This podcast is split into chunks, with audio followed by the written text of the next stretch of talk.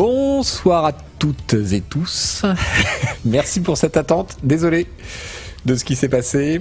Euh, on a eu un petit souci technique au dernier moment. C'est le problème de cette reprise de l'émission euh, en distanciel. Il a fallu improviser un petit peu euh, la plateforme technique, n'est-ce pas?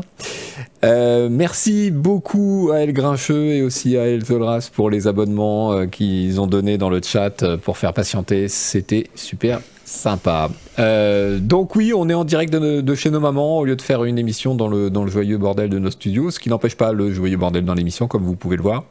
Pourquoi? Parce que certains d'entre nous sont cas contact et que euh, même vaccinés, nous ne voulons prendre aucun risque.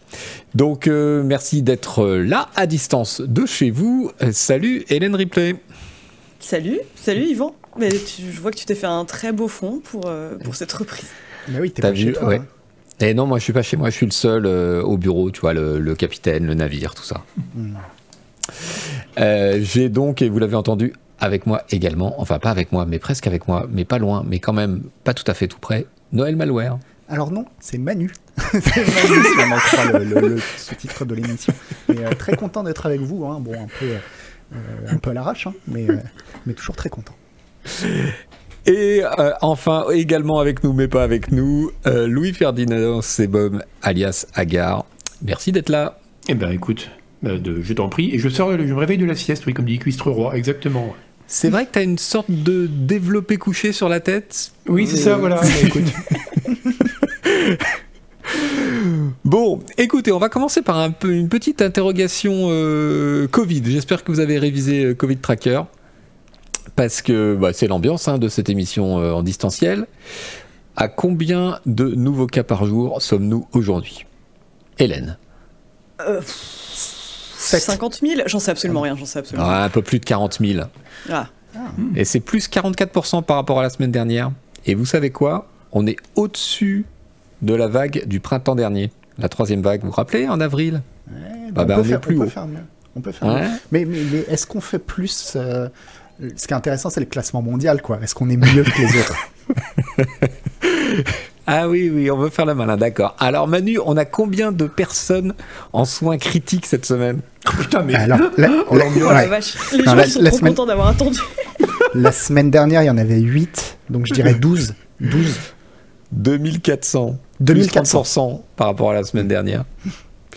Bon, tout ça pour vous dire euh, à vous tous et à vous toutes euh, dans le chat et ou si si vous nous regardez sur YouTube, faites super gaffe avant les fêtes de Noël. Faites vraiment super gaffe. Voilà, c'était la fin du point Covid. Ça va pas nous empêcher de passer un bon moment tous ensemble à causer jeux vidéo pour une durée parfaitement aléatoire, comprise entre une et trois heures. Euh, on va C'est- pas ce que j'avais noté dans mon carnet. On va faire un tour de l'actu, on va vous raconter comment on organise avec le réseau euh, Radio France Bleu un prix du jeu vidéo français. Euh, à cette occasion, on fera un petit concours de haïku. Euh, on va spoiler un tout petit peu le canard PC de janvier, on va évoquer euh, nos principales déceptions de cette année et demander des trucs impossibles au Père Noël comme tout le monde. C'est vraiment l'émission de la joie. Hein. Commence Ouais, par le Covid, après on parle de nos déceptions. Je suis de retour, que veux-tu? C'est fini les quiz, les trucs rigolos là. Non, c'est fini. C'est la fin de l'année scolaire. Mais on continue à travailler. Euh, Qu'est-ce que je peux vous montrer? Euh, Si Jules veut bien faire un petit peu en large, je vous montrerai volontiers euh, nos hors-séries qui sont en, en vente en ce moment. Il y a, avec cette magnifique illustration du dessinateur Reno, le hors-série jeu de plateau avec plein de tests, plein de dossiers comme chaque année. Euh, il est en kiosque jusqu'au 15 janvier à peu près, donc euh, tardez pas trop. Euh, dans le genre hors série, j'ai aussi nos amis de Canard PC Hardware qui ont fait leur numéro euh, Assembler votre PC sans carte graphique. Avec un guide photo pour pas se tromper, tout ce qu'il faut. En fait, ce genre de hors série, on les fait à peu près tous les deux ans parce que voilà, c'est à garder dans un coin pour la prochaine fois que vous montez une machine. On a aussi Stuck, Canard PC, celui de décembre, avec euh, Battlefield en couve et une accroche euh, qui a beaucoup plu à l'éditeur, j'en suis sûr. Mais aussi un chouette euh, truc de, sur Elden Ring de Noël Malware. Et un dossier reportage sur Eve Online, le jeu existe encore évidemment. Et Hélène Ripley s'est plongée là-dedans avec un petit peu de comment dire, de timidité peut-être par rapport à l'ampleur du- de l'histoire du truc? C'est ça, et j'en suis pas ressorti beaucoup plus avancé, on va dire. Bon, dans ce numéro, on parle aussi de Darkest Dungeon 2, de Forza Horizon, évidemment, avec un petit article rétro très sympa de Cannes sur euh, North and South, euh, avec interview d'un des développeurs. Ne ratez pas ça. Euh, Est-ce que je ferai pas un mini spoil sur le hum, prochain numéro de Canard PC Hardware qui s'est bouclé hier? Qu'est-ce que vous en pensez? Ils vont parler de processeurs. C'est exact. Bien vu. En effet. Alors, dans le Canard PC Hardware, numéro 51, qui va sortir autour, autour de Noël, euh, Hélène Ripley euh, fait un grand dossier sur Windows 11 et elle se Bien pose la sûr. question de savoir Windows 11 est-il le Vista de 2021 Euh, pour connaître la La- réponse, il faudra acheter le journal évidemment. Euh, Noël Malware vous vous, vous explique comment installer un SSD custom dans une Xbox Mm, mm, mm. euh, à grands coups de Switch, tandis que évidemment Louis Ferdinand Sebonne passe en revue les derniers processeurs et les techniques les technologies réseau de 2021, les nouvelles les normes passion. et, et le Wi-Fi, sa grande passion. Bon, trêve de plaisanterie, un gros numéro de Canard PC Hardware qui va sortir en fin d'année. Euh, vous allez voir, c'est assez sympa. L'actu du jeu vidéo, mes amis. L'actu du jeu vidéo, c'est un magazine qui a eu 18 ans il n'y a pas longtemps. Canard PC. Ah. Mais oui. Premier numéro, 26 novembre 2003. Que faisiez-vous le 26 novembre 2003 Alors, Noël, tu faisais quoi toi? Euh, moi, j'étais à la fac, j'étais en histoire de l'art, figure-toi. J'en ai fait, euh, j'y suis resté trois mois. Et puis après, j'ai passé le reste de l'année à rien glander avant de reprendre la fac euh, l'année d'après. Et donc, euh, voilà, je venais d'avoir mon bac. J'étais à la fac en 2003. Et pour, pour le- le- l'anecdote, je l'ai lu, le premier numéro de Canard PC, parce que j'avais mon meilleur pote qui lisait beaucoup de joysticks et qui avait acheté ce premier numéro de Canard PC. Et donc, j'ai eu l'occasion de le lire parce que parce qu'il m'a dit, faut que tu lises ça, c'est trop bien. Ah, génial. Mm. Et toi, Julie Alors, euh, moi, j'étais en troisième, j'allais sur mes 14 ans. Donc, euh, j'ai vu que c'était un mercredi, donc je devais être en cours de PS ou un truc comme ça. Et euh, j'ai même regardé ma boîte mail de l'époque pour savoir ce que je faisais en novembre 2003 et je suis tombée sur un mail où je m'embrouillais avec un camarade de classe parce que j'avais bloqué sur MSN. Donc voilà, voilà gros ce que je faisais. Mais ma rencontre avec... Enfin, je veux dire, Canard PC, elle se fait bien plus tard. Mais euh, celle, avec, joystick, c'était vraiment arrivé, euh, je crois que j'en- j'en parle dans le hors-série des 15 ans. C'était vraiment arrivé par pur hasard, genre au tout début des années 2000, où en fait j'étais une euh, fervente lectrice de, Kid- de Kidsmania, qui était une revue un peu médiocre sur les jeux vidéo, notamment euh, essentiellement les Pokémon. Et euh, la buraliste m'avait pas compris, elle m'avait filé un exemplaire de Kiltmania, qui était un truc dédié à la couture. Et du coup, j'étais tellement morte de honte à l'idée de pas lui acheter de revue que j'ai pris le premier truc jeu vidéo qui m'est tombé euh, dans les mains et c'était joystick. Voilà, voilà comment c'est arrivé. Ok. Et toi, c'est Bob alors le 26, 26 novembre, novembre 2000 de- le 2003, 26 ouais. ouais, ça je m'en souviendrai toute ma vie, évidemment, où j'étais. Évidemment, je sûr. regardais les tours du, du World Trade Center s'effondrer parce que je les enregistrais et je les regardais en boucle depuis deux ans.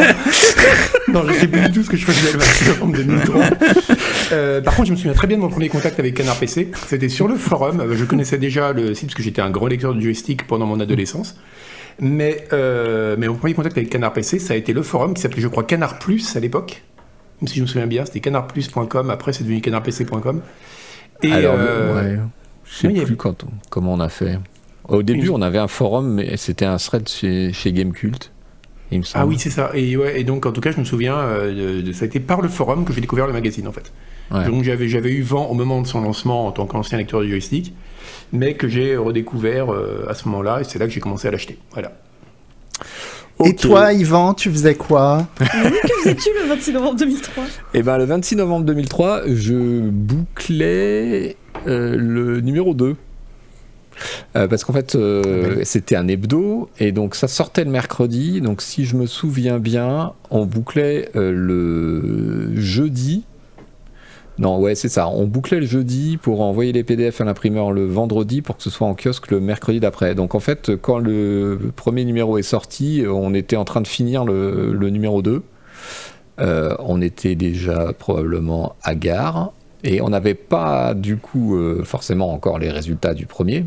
puisqu'il venait de sortir. On les a eus par un, un espèce de fax, c'est vrai, c'était.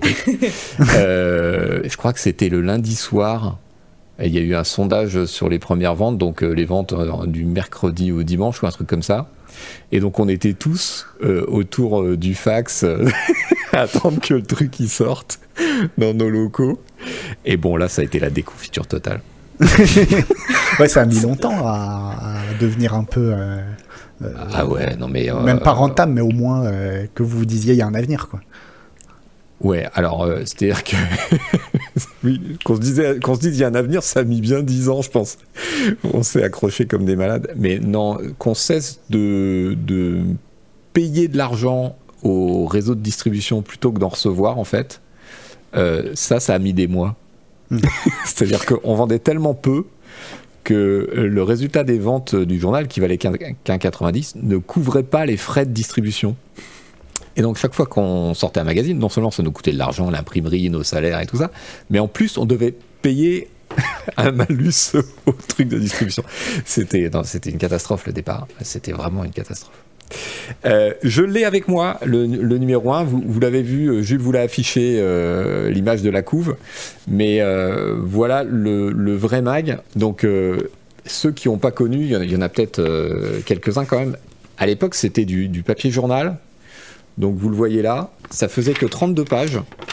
Avec euh, une maquette, euh, disons, Audacieuse. Ad- euh, adaptée, à, adaptée à, au Ah, avec de la pub Eh, Ouais, ouais, il y avait de la pub, ouais, ouais, tout à fait. Et alors, dans ce premier numéro, c'est assez marrant. euh, on parle de Deus Ex 2. Euh, Il y a le test du premier Call of Duty. J'avais oublié, mais regardez-moi ça. Euh, premier Call of Duty, euh, et il a eu 8 sur 10, c'était Agbook qui l'avait testé. Euh, c'était un super jeu, le premier Call of Duty. On testait la version PC de Pro Evolution Soccer qui avait été portée à la hache, euh, mais qui était quand même le meilleur jeu de foot. On testait, je ne sais pas si vous vous rappelez de Top Spin sur, sur Xbox. Ah, mais si, bien Du- sûr. du- ouais, des- c'est très- bon, ouais, très bon des. Français de, de PAM, qui était un super jeu. Euh, Qu'est-ce qu'il y avait de marrant? Alors, il y avait, il y avait déjà la rubrique download. Ah, déjà? Mais ouais, ouais, ouais. Ouais, ouais, il y avait déjà ça. Il y avait déjà la rubrique euh, gadget. Regardez-moi ça. Et c'était le combienième PES Tu sais C'était le 3. C'est con. Et sur les configs, eh ben, c'était euh, de l'Athlon XP 2600. Et dans la, dans la description de la config, euh, ouais, pour rester en, en dessous de la barre des 1200 euros, on reste raisonnable sur les autres composants. 80 gigas suffisent largement pour une machine dédiée aux jeux vidéo en termes de disque dur. Voilà, c'était il y a 18 ans. Ah là là. Ça me fait, vous savez que c'est, ça me fait vraiment bizarre en fait. hein. Ah bah ouais, j'imagine. J'imagine. Bah ouais, Mais- tu m'étonnes. mais euh, mais j'espère que Canard PC vivra plus longtemps que la licence Call of Duty quoi. Si on pouvait avoir eu le- la, la naissance et la mort, couvrir la naissance et la mort de Call of Duty dans le magazine, ce serait ce serait assez Ce- joli quand même. Ce serait marrant, ouais. Effectivement. Euh, donc ça, c'était le 26 novembre dernier. Euh, on, on a quelques actus dont on voudrait discuter avec vous, euh, chers lecteurs et viewers. J'ai trouvé un nouveau jeu Star Wars. Oh, Alors, je- oui, Dis donc. mais c'est fou ça. Non, c'est pour illustrer le fait que depuis que c'est plus Electronic Arts qui a l'exclusivité de la licence, eh ben, il se fait un peu tout et un peu n'importe quoi aussi. Donc, euh, si Gilles veut bien nous passer la vidéo, c'est euh, c'est Zynga, figurez-vous, qui sort un jeu euh, pour mobile et pour Switch. Ouais. Star Wars Hunters Enter the Arena. Euh, Regardez-moi ça, vous, avez, vous allez tout de suite comprendre qu'il faut s'en tenir euh, assez éloigné. Euh, vous l'avez regardé euh, Oui, oui, oui, Oh, j'ai Ah, regardé c'est fascinant. C'est plus regardé. rigide que comment il s'appelle euh, Jedi Knight à l'époque. Oh mais Oui, bon c'est pas faux. un... oui. Bon, après, c'est Mais un jeu mobile. des donc- commentaires disent des trucs genre euh, ah non mais en fait c'est euh, c'est enfin c'est moche comme jeu avant de constater que c'est un jeu mobile ah c'est pas si pire quoi. Bah oui, c'est un jeu. Bah ouais, c'est un jeu mobile, donc bon. Oui voilà pour un jeu mobile c'est plutôt joli s'il faut en dire quelque chose de positif mais après quand tu m'as dit euh, jeu Star Wars Zynga et mobile tu m'as un peu perdu quoi. Le combat avec le Wookiee, il est quand même très très bien. Ah non, mais c'est terrible. C'est terrible. Et alors, on peut dire c'est un jeu mobile, mais aussi on peut dire c'est un jeu Switch, tu vois. euh, Oui c'est aussi Noël. Switch, c'est vrai. Euh, oui, non, mais j'aime j'aime la Switch d'un amour fou, mais euh, elle brille pas par ses graphismes, hein, on va pas se mentir. Donc, euh, ni par. euh, Quand même. Donc euh, voilà. non, non, euh, non, moi je le trouve pas si dégueu que ça. hein. Vraiment, je vous trouve dur. ah, c'est pas tant l'aspect Pour un- visuel, pour un jeu mobile. Ça donne le- pas hyper envie quoi. Mais Ah, ça Après, ça, ça a l'air d'être un, ça a l'air d'être, un- ouais, un Overwatch du pauvre, quoi. Mais, euh, Ouais, c'est l'idée, ouais. Euh, autre, euh, autre actu de, de ces derniers jours, euh, une rumeur selon laquelle euh, Sony voudrait muscler le PlayStation Now, un projet qui s'appellerait Spartacus d'après euh, les journalistes anglo-saxons, et qui verrait le jour au printemps prochain. Il s'agirait, d'après ce qu'on sait, de fusionner le PlayStation Plus et le PlayStation Now, et de muscler un peu l'offre en offrant plus de jeux. Est-ce que, on, bon, on connaît pas grand-chose, c'est une rumeur. Est-ce que vous sentez comme ça, intuitivement, Sony vouloir aller en frontal contre le Game Pass, ou est-ce que c'est un pas de côté, c'est une initiative un peu différente? Ah non, Moi, j'ai ouais, l'impression que c'est différent quand même. Enfin, Mm. c'est euh, dans, dans l'article, il y a une phrase euh, qui est euh, assez importante. C'est ils disent que Sony reste attaché au modèle du du triple A qui sera uniquement disponible en, en physique au moment où il sort. Là où Xbox, avec son Game Pass, quand même propose euh, d'avoir accès Day One euh, à des sorties euh, de production Microsoft. Quoi. Eux, j'ai Mm. l'impression qu'ils s'orientent plus vers un catalogue un peu étoffé, mais de jeux qui ont déjà eu une première vie. Quoi. Oui, que ce sera moins, euh, euh, ce sera moins incro- incroyable que le Game Pass, quoi. Mais par contre, ce qui était nécessaire, euh, moi l'autre fois j'en ai parlé un petit peu dans le Scroll News et j'ai dû avoir le chat qui m'a réexpliqué euh, une, deux, trois, quatre fois ce que c'était que le PS Plus et le PS Now parce que c'est un tel Ah ouais, tu bordel. jamais? Ouais. Mais non, non, non, moi j'ai, Ouais, moi, j'utilise. sers, moi, un peu. Ouais, bah, ça m'étonne pas. Mais euh, ça veut dire ça. ça veut rien dire. Pardon. Mais, Toi, mais- tu viens utiliser le PS Now. Ouais. Mais euh, non, non, je savais pas parce que c'est- c'est hyper flou. T'as des jeux sur PlayStation où tu peux jouer en ligne, même si t'as pas le, le PS Plus. Pour la plupart, quand même, il faut le PS Plus. Le PS Mm. Now, ça sert à avoir des jeux en streaming, mais pas tous les jeux. Mais avec le PS Plus, par contre, t'as des jeux offerts, etc. Enfin, c'est un bordel sans nom. Il était temps, pour moi même. Enfin, pour moi, il est même temps qu'ils fassent un service où, pour être abonné au service euh, internet de la PlayStation, t'es obligé d'accéder à ce service qui cumule tout, quoi. Parce que, parce Mhm. que là, le, le- le- la formule, puis en plus, les noms n'aident pas, quoi. PS Plus, Non, non, c'est PS Now, enfin, ça, ça indique Mais rien en du gros, tout. il y en a un, c'est du cloud gaming, et l'autre, ça permet d'accéder à des jeux multi et d'avoir trois jeux offerts dans le mois. Quoi. Ouais, Et- donc simplification euh, pour, euh, pour que ce soit un petit peu plus euh, compréhensible, quoi.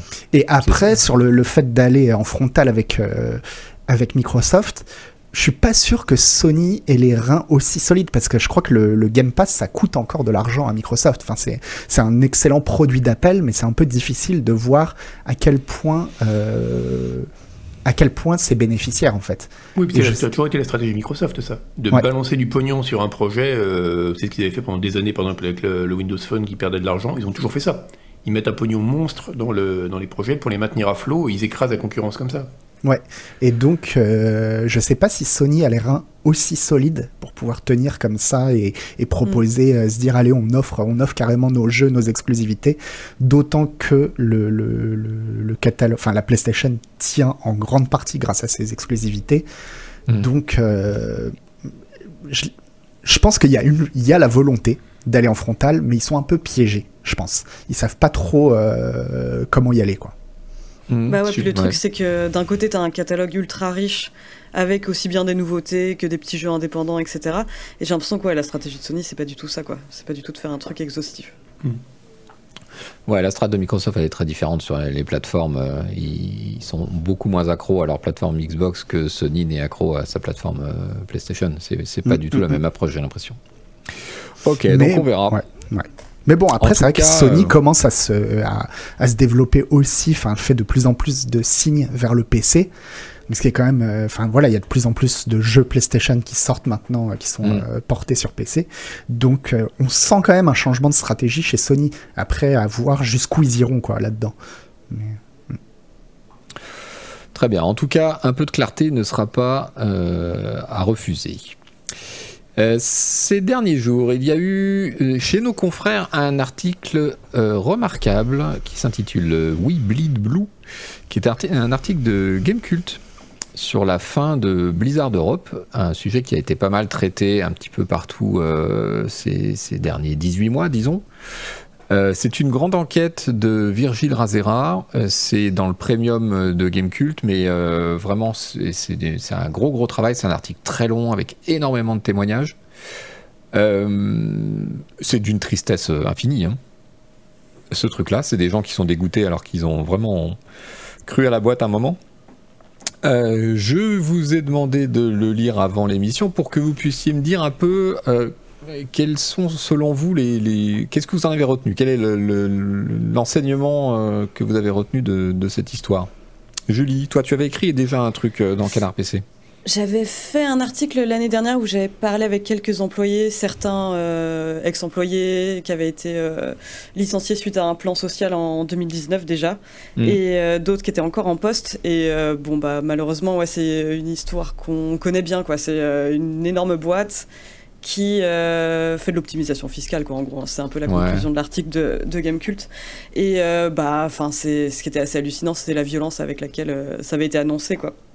Genre le plan, le premier plan de, re- de restructuration, de relocalisation de, de mémoire avait été annoncé alors que les employés venaient d'apprendre qu'il y avait le confinement, donc c'était dans des conditions assez difficiles. ils s'ajustaient tout juste à leurs conditions de télétravail.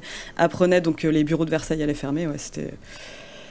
Et euh, bah là, en fait, ce que je constate avec cet article-là, c'est que euh, bah, c'est toujours un peu, euh, il y a toujours des questions en suspens. En fait, il y a des salariés qui sont protégés, donc notamment les membres du CSE et les délégués syndicaux, qui sont encore en attente de savoir ce qui va advenir de leur sort, parce que si je me trompe pas, c'est l'inspection du travail donc qui a refusé le motif de licenciement de Blizzard, qui dit licencier pour des raisons économiques. Pour des motifs économiques, le- ça c'est la raison qui a été donnée aux salariés. C'est on, ferme les bureaux pour maintenir notre compétitivité, quoi. Sachant que euh, Blizzard est, pas l'entreprise qui se porte la plus mal dans le jeu vidéo, quoi. Mais euh, ouais, ouais. En plus, c'était un argument assez lunaire parce qu'il me semble que euh, il disait en gros, on a besoin de faire face à la concurrence en ce qui concerne les battle royale, etc. À savoir des terrains que Blizzard exploitait pas du tout. Donc, ça faisait vraiment la vieille excuse, quoi. Euh, Noël, toi tu, retiens quoi de cette euh, longue histoire? Ben, je l'avais parcouru et bon, ce qui, rend l'article encore plus triste, c'est le, de, la sorte de sentiment d'appartenance qu'a créé Blizzard auprès de ses employés pendant des années et pour finalement euh, les, les lourder. Enfin, ils avaient tous l'impression, voilà le titre de l'article, We Bleed Blue, c'est vraiment Ouais, le, le- devise Blizzard. voilà la, la devise de on est tous ensemble, on est une grande famille, etc. Mais une grande famille où à la fin on te laisse, euh, on t'abandonne sur la rue. Et là, je regardais, enfin dans les dans les dans les citations, euh, la citation de la responsable des ressources humaines, elle est elle est terrible quand elle dit nous avons probablement rendu un mauvais service aux salariés en laissant ce faux sentiment de sécurité s'installer. Nous devons les aider à être des adultes responsables plutôt que des enfants dépendants.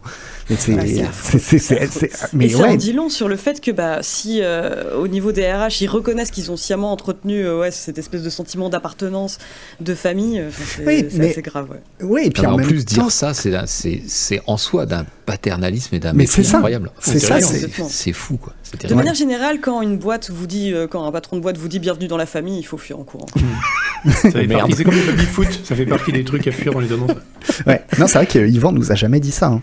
Ça a Bah, toujours été. euh, je vous promets du sang et des larmes. Ouais, c'est la guerre. voilà, Ici, c'est chacun pour sa gueule. etc. Mais il n'y a jamais eu de bienvenue dans la famille ou bienvenue à la maison. Enfin, tout ce. Non mais Canless t'en parlait quand euh, quand on t'en parlait quand on avait l'article. C'est vrai que chez nous, bon, on est quand même une toute petite rédaction, on est soudés, on est on aime tout ce qu'on fait, on aime tous le, no- notre euh, notre boîte, etc. On est tous contents. Et pourtant, on, on s'est jamais pris au jeu de dire euh, on est une famille euh, à la vie, à la mort, etc. Enfin, ça devient malsain quoi. Au bout d'un moment, c'est ce genre de, de Et relation. ça se voit, ouais, quand dans les témoignages salariés. euh, Il y, a- il y a beaucoup de salariés de, de Blizzard qui se disent on ne voit pas ce qu'on pourrait faire ailleurs parce que en fait euh, Blizzard c'est notre famille, euh, c'est là qu'on c'est nos potes, on part en vacances ensemble, etc. Il y a vraiment une sorte de, de culture euh, fermée qui est volontairement entretenue par la boîte. Quoi. Ouais. Mais au-delà, au-delà du fait que c'est toujours pas très bon signe, cette espèce de côté de ton entreprise et ta famille, parce que non, c'est ton entreprise. Mais au-delà de ça, il y a le, il y a un cas très particulier, je pense, qui a fait une sorte de perfect storm avec Blizzard. C'est que historiquement, notamment dans le début de Blizzard, devait, y a- devait vraiment être une boîte qui s'est montée comme ça. Avec un côté appartenance et le, le- et le fait que ça a été récupéré par, Activision et que la, la boîte n'est Ouais. tout la même aujourd'hui, ça crée vraiment un côté où on a, ils ont conservé une sorte de vitrine de côté sympathique, euh, ambiance, on, on est dans la même équipe, tu vois, on porte le même maillot, alors Mm. qu'en fait, euh, la logique derrière n'est plus du tout la même. Ouais, je pense que ce qui ressort de l'article en creux, parce que c'est des suppositions et euh, voilà, mais c'est qu'il y a quand même un, il y a, il y a deux, il y a deux fractures. Il y a un moment où Activision a vraiment mis la main sur Blizzard, bien après la, la- la constitution de l'entreprise euh, Activision Blizzard, où ils avaient laissé Blizzard un peu euh, vivre sa vie, et, mais il y a un moment où euh, Kotick a repris la main, très nettement. Ça correspond plus ou moins au départ de, de. Toujours dans les bons Et- coups. hein. Voilà. Et puis, euh, ce qu'on ce qu'on ce qu'on entend et ce qu'on lit, euh, c'est aussi que, bah voilà, le le Brexit, euh, le fait que on, on le sait peut-être pas si on n'est pas dans le dans le milieu, mais le fait que Activision Blizzard ait son siège européen en France, c'était une exception euh, dans les dans les gros acteurs du jeu vidéo. Tous les gros acteurs du jeu vidéo, que ce soit les constructeurs euh, ou les éditeurs, leur siège qui concerne l'Europe, il est en Angleterre. Mm. Pour des tas de raisons historiques, culturelles, euh, mais il est en Angleterre. Et euh, Activision euh, Blizzard était vraiment une exception. Ils avaient construit ce pôle énorme à Versailles où ils géraient aussi la localisation, euh, le, Oui, le, c'est ça, ser- essentiellement. le SAV euh, de, tout- de toute la partie euh, pays de l'Est. Euh, mais c'était les, presque les seuls gros acteurs à faire ça. Quoi. Mais en tout cas, ouais. excuse-moi, vas-y. Non, non, dis. Je t'en prie. Non, non, si t'as un truc à ajouter. Non, mais en tout cas, bah, c'est, enfin, peut-être qu'effectivement, quand euh, quand Blizzard en France s'est monté, effectivement, euh, c'était de bonne foi que tout le monde avait l'impression de, de et même les managers euh, et les cadres avaient l'impression de faire partie d'une grande famille euh, Mm. et que tout ça c'était très beau et on faisait les trucs ensemble. Mais c'est pour ça aussi qu'il faut se méfier de ce genre de discours, même quand c'est sincère, c'est qu'on sait pas de quoi est fait l'avenir et que euh, bah, une relation de travail, ça reste une relation de travail et ça reste des contrats, ça reste des choses qui peuvent sauter du jour au lendemain.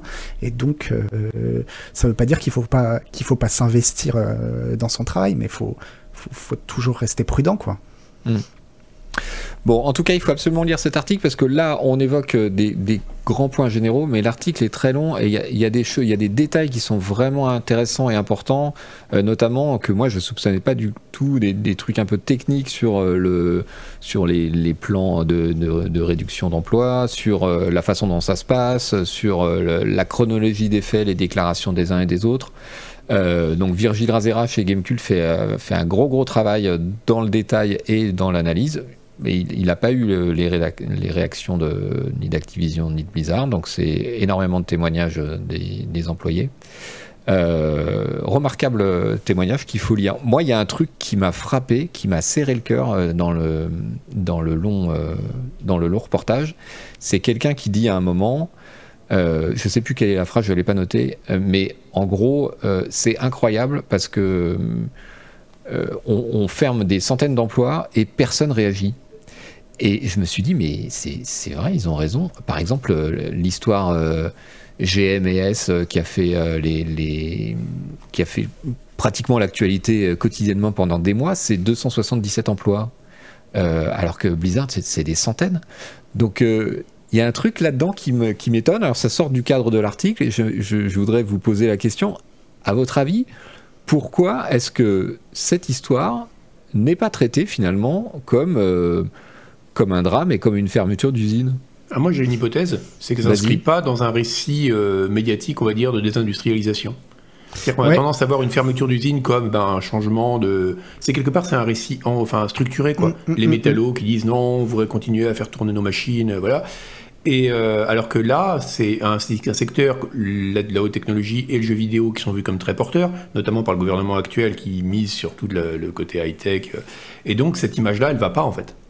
Montrer qu'on peut avoir des fermetures massives de studios dans un domaine qui est censé être l'avenir de l'économie française, c'est pas. Euh, je vais pas dire que c'est dissimulé sciemment, hein, mais ça s'inscrit pas dans le récit, on va dire. euh, Mais ouais, mais peut-être aussi une histoire, euh, peut-être aussi une histoire syndicale qui est pas euh, euh, aussi ancrée, des syndicats qui n'ont pas Oui, autant l'accès euh, aux médias. Enfin voilà, les, les, les, les- les- certains syndicats dans les usines sont, savent faire leur métier, c'est-à-dire euh, Mm. ils, ils savent au fil, au fil des années, ils ont l'accès aux médias, etc. Et quand ça se passe mal, ils peuvent le dire et ils peuvent un petit peu faire monter la sauce. quoi. Peut-être que dans le domaine du jeu vidéo, on a un déficit par rapport à ça. Et puis aussi par rapport aux fermetures d'usines, effectivement, comme tu le dis, c'est pas, on n'est pas exactement, on le ressent pas en tout cas exactement comme dans le même contexte de désindustrialisation où quand c'est une usine vraiment, par exemple de métallurgie ou de euh, qui, ferme, euh, il y a toujours la, question de que vont devenir les gens, euh, comment est-ce qu'on va les former, comment est-ce qu'ils vont apprendre euh, d'autres choses, etc. Alors que là, je pense que dans l'imaginaire collectif, euh, pour ces gens qui travaillent dans un métier de, de service ou créatif, finalement, ils vont retrouver du travail ailleurs parce que c'est des métiers Oui, qui recrutent. l'image. Ils sont moins, ils paraissent moins dépourvus. que- alors qu'en plus, ouais, c'est ce qui explique l'article et ce que m'avait expliqué aussi des, euh, des salariés à l'époque, c'est qu'il y a beaucoup, beaucoup de, de, de salariés d'Activision Blizzard en fait qui sont euh, étrangers, qui sont venus en France pour ce travail spécifiquement et qui euh, vont avoir beaucoup de mal à trouver du travail, Mhm. notamment parce qu'ils parlent pas français. Et alors, aucun Mais- d'entre vous ne pense qu'il y a un petit côté. C'est du jeu vidéo, c'est du service, c'est pas des vrais boulots qu'on perd finalement non, je pense je pas. pense pas non plus. Parce que moi, je me suis demandé s'il y avait pas ça au fond. J'ai dû- Je pense pas. euh, un journaliste, tu sais comment sont ces gens-là, quoi. Euh, quand il y a une histoire, quand ils reniflent le goût du sang, ils y vont, quoi. Donc. euh, Ouais, je- mais justement, là, ce s'il y a moyen d'en faire une histoire. C'est du service. Ben oui, par contre, du niveau de l'i- de l'image, oui, c'est plus difficile de, de, de, de rendre, euh, de, de réécrire Germinal avec des gens. euh, Non, mais c'est parce que c'est ça. hein. Non, Oui, mais c'est ça. vois ce que tu veux dire. c'est ouais, c'est ouais. plus difficile de réécrire Germinal avec des gens qui sortent euh, de, de, de Blizzard qu'avec des gens qui sortent d'une usine de machines à laver, quoi. Hmm. Bah, à juste titre, c'est vrai que c'est pas la, la même condition de travail non plus. Tout petit aparté, euh, tu t'appelles Noël maintenant, le titre du stream Oui, a été vu que ça avait changé. été Oui, changé, ouais. Est-ce que l'esperluette est toujours là? Ah, elle est toujours là. Oui, toujours là. L'important, c'est que l'esperluette euh, peut rester. Mais je me souviens que c'était aussi une difficulté pour les employés qui faisaient justement grève, le, qui voulaient lancer une grève le jour de la sortie de Shadowland, où tu sais que euh, bah, forcément ça va être noyé par, par l'information. Quoi. Enfin, je veux dire, tout Mm. le monde va parler que de Shadowlands euh, ce jour-là. Hmm.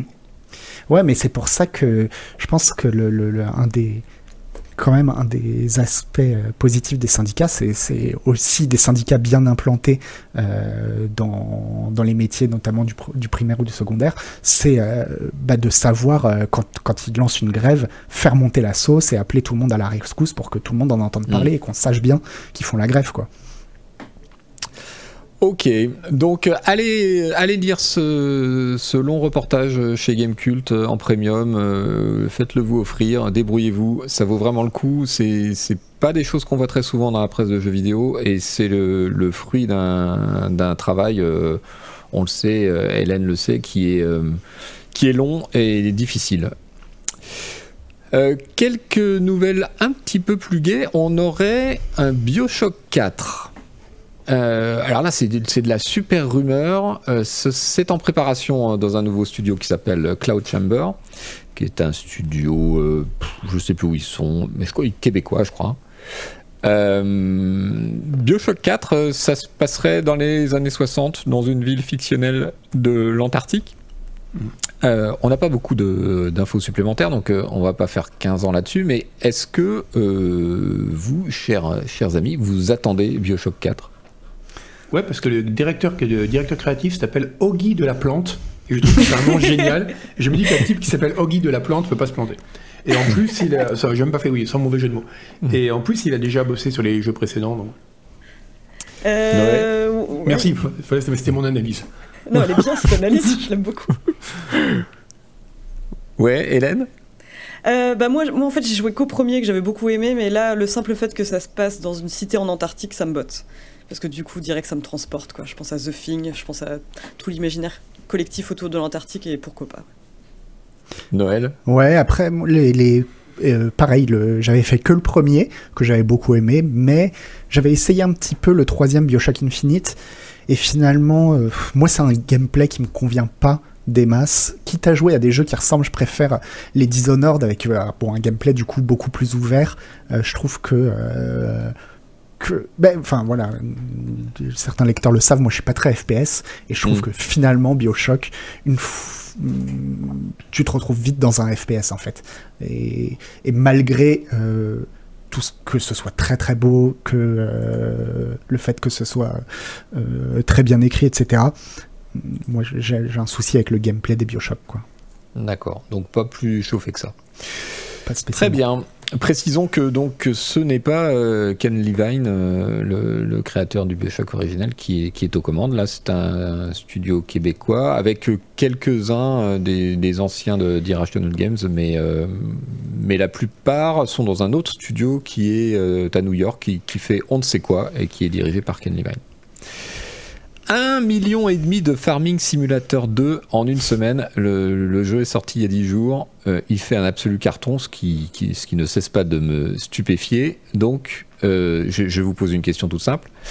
Qui d'entre vous va le streamer sur la chaîne Twitch de Canard PC Isual. J'allais dire Cannost, moi, tu vois? Je sais pas pourquoi. De manière hyper gratuite, au moins, une personne qui est pas là ce soir. Mais il a fait beaucoup de camions, ça, il, les tracteurs, Ouais. ça changera pas beaucoup. Non, c'est vrai que toi tu pourrais le faire aussi, Sebum, parce que tu Ouais. tu, tu jamais faisais fait les Farming Simulator. ouais, tu Alors, faisais les Par tu faisais les Giants, simulator. Giants a eu carrément raison de reprendre son indépendance là, par rapport parce que pendant Ah longtemps bah ils oui. été été édités par Focus et c'était un peu la vache à lait de Focus d'ailleurs. Enfin c'était une rente ce truc incroyable.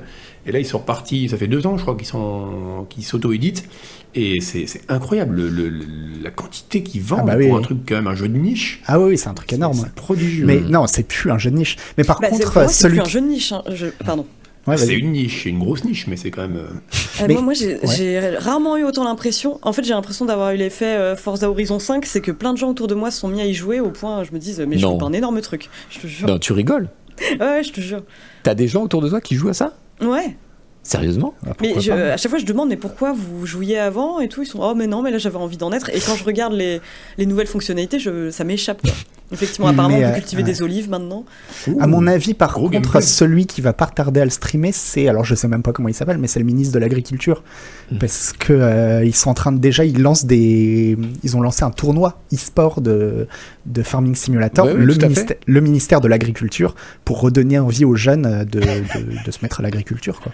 Donc, euh, Mais donc ça à se mon stream avis, à plusieurs, ça. hein, on est pas. Il y, a- il y a du multijoueur sur. Ah bah donc ils pourront le jeu. faire, euh, ouais, avec plusieurs membres du gouvernement, c'est parfait. Ok, bah écoutez, moi je, moi j'attends le stream euh, Canard PC, hein, honnêtement. Euh, le foirage du jour ou de la semaine, c'est Ubisoft. Euh, Classique, je, je, je, je, je sais même pas si j'ai envie de vous lancer sur ce truc tellement, euh, tellement, tellement, tellement ça pue en fait.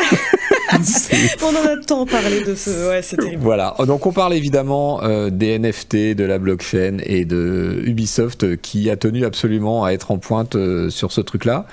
Donc je, je vous résume le truc. Ils ont, ils ont sorti euh, une, une vidéo sur YouTube expliquant euh, leur nouveau système avec, euh, avec NFT intégré dans Ghost Recon Breakpoint, avec une espèce de, de monnaie qui s'appelle les Digits.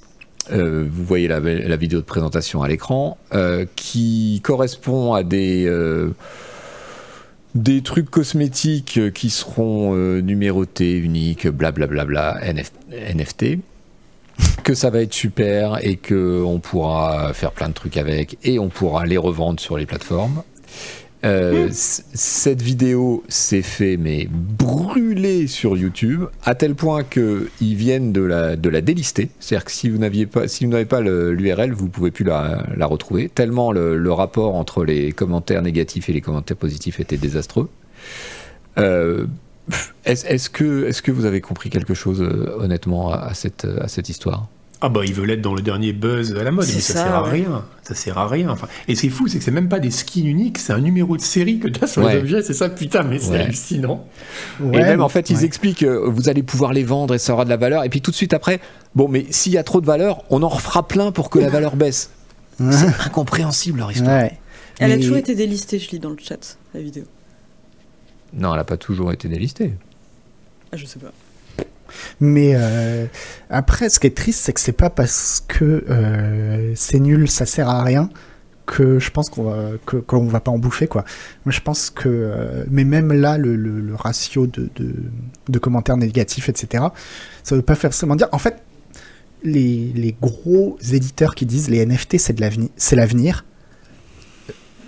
Ils ont peut-être raison dans le sens où ils vont le faire quoi. Ils vont le faire, ça sera nul, ça sera des trucs juste. Enfin, ce C'est de sera la prophétie euh, autoréalisatrice. c'est ça, c'est ça, c'est de la prophétie autoréalisatrice. Et, et, et je pense vraiment qu'on va en bouffer des NFT. On va en bouffer. euh, Ah oui, c'est il ça. va y avoir. L'angoisse. Oui, oui. Ouais, et c'est l'angoisse. C'est vraiment l'angoisse. Mais, euh, mais on va en bouffer et ça va être un petit peu bon le, le- le- les chapeaux de Team Fortress 2 ou, ou le, le- Ou les l'hôtel skins des de ventes de. Diablo. Ouais, les, les, les, les skins ou les ou l'hôtel des ventes de Diablo 3. Mm. Et euh, enfin bon, ce, ce qui est triste, c'est qu'ils arrivent, ils essayent de te vendre ça comme un truc cool, alors que j'ai l'impression quand même que l'immense majorité des gens savent que que, que c'est c'est le pied dans la porte quoi. Mais c'est comme le métavers, c'est tout. pas. La, la mode, c'est de faire passer pour des trucs cool des choses pas du tout cool ces temps-ci. Ouais. C'est- Mm. Ouais. Qui sont même enfin, déjà ridicules et dépassés et qui, ont, qui existaient il y a 20 ans, quoi. Ouais, c'est clair. Bon, ça, ça mérite euh, beaucoup plus d'explications sur euh, pourquoi c'est une mauvaise idée et tout ça. On, en a déjà beaucoup parlé et dans les émissions et dans Canard PC. Euh, je pense que moi j'aurai l'occasion d'y revenir dans Canard PC par exemple, spécifiquement sur Ubisoft.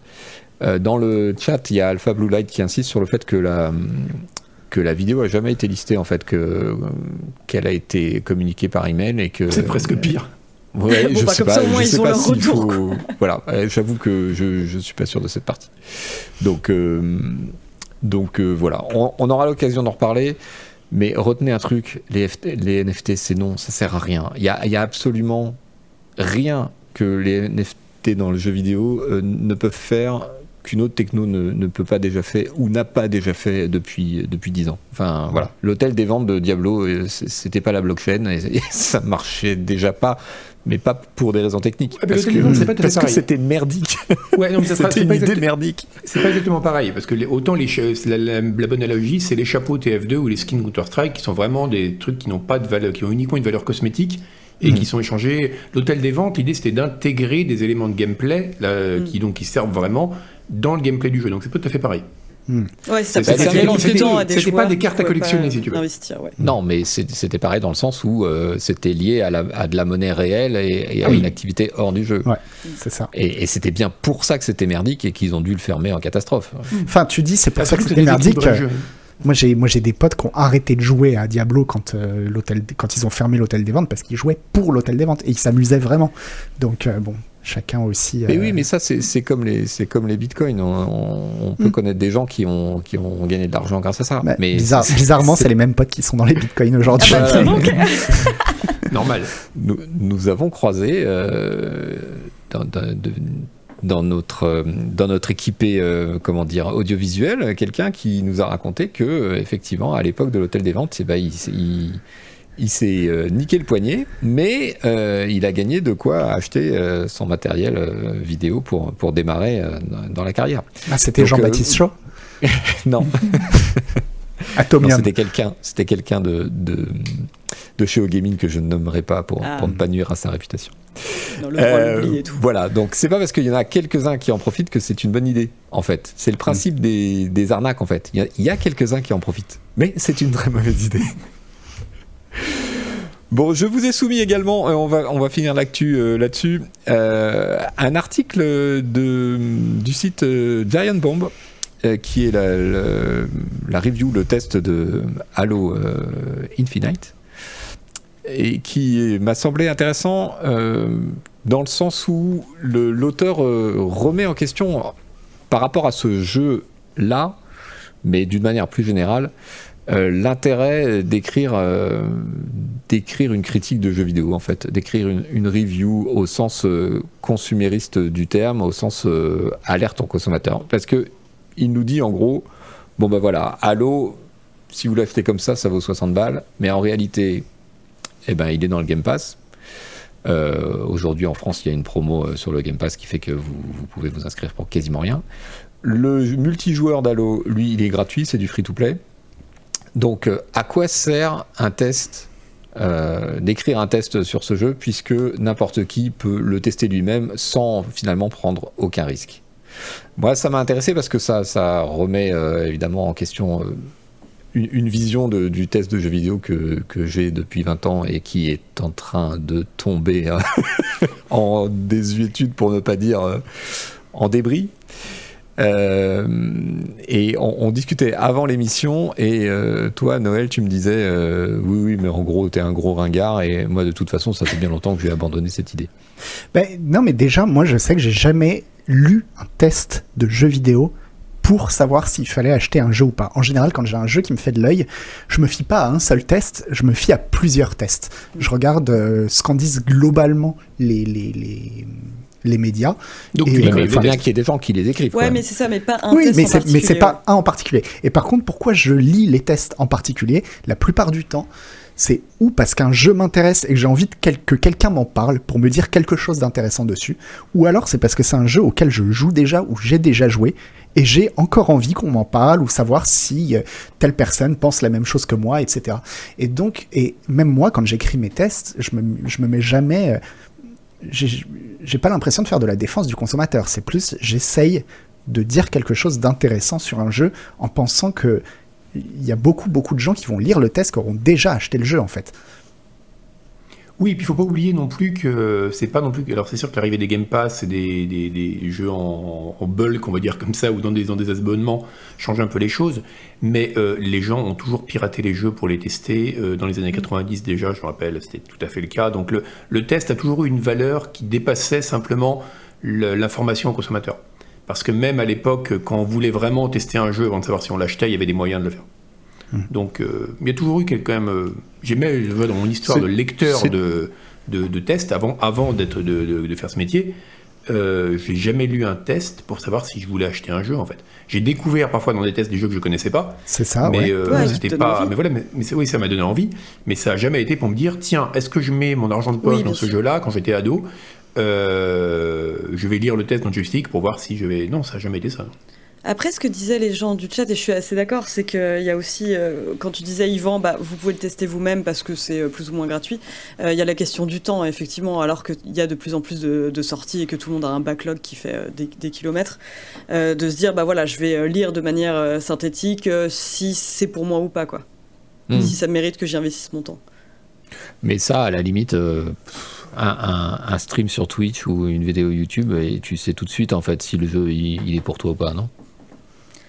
Bah moi après je fais un peu comme Manu, c'est que je, je vais faire un, un mélange de tout quoi. Si je veux voir euh, si un jeu est pour moi ou pas, euh, je peux euh, aussi bien lire un texte que regarder un let's play rapidement, ou parfois effectivement vouloir confronter ma propre expérience de joueuse à celle des autres quoi. Hmm. Alors que j'ai déjà acheté le jeu. Et puis, euh, bon, nous, chez Canard PC, faut pas oublier, enfin, je pense aussi que, en tout cas, moi, c'est comme ça que je lis Canard PC, euh, je m'en fous des jeux que, que testent mes collègues, parce qu'en général, j'y jouerai pas, ou, ou- enfin, voilà, j'y jouerai pas, mais bah, je les lis euh, juste bah, parce que j'aime bien les lire, quoi, tout simplement. Enfin, c'est Mm. c'est aussi euh, le, le- le plaisir de lecture, quoi.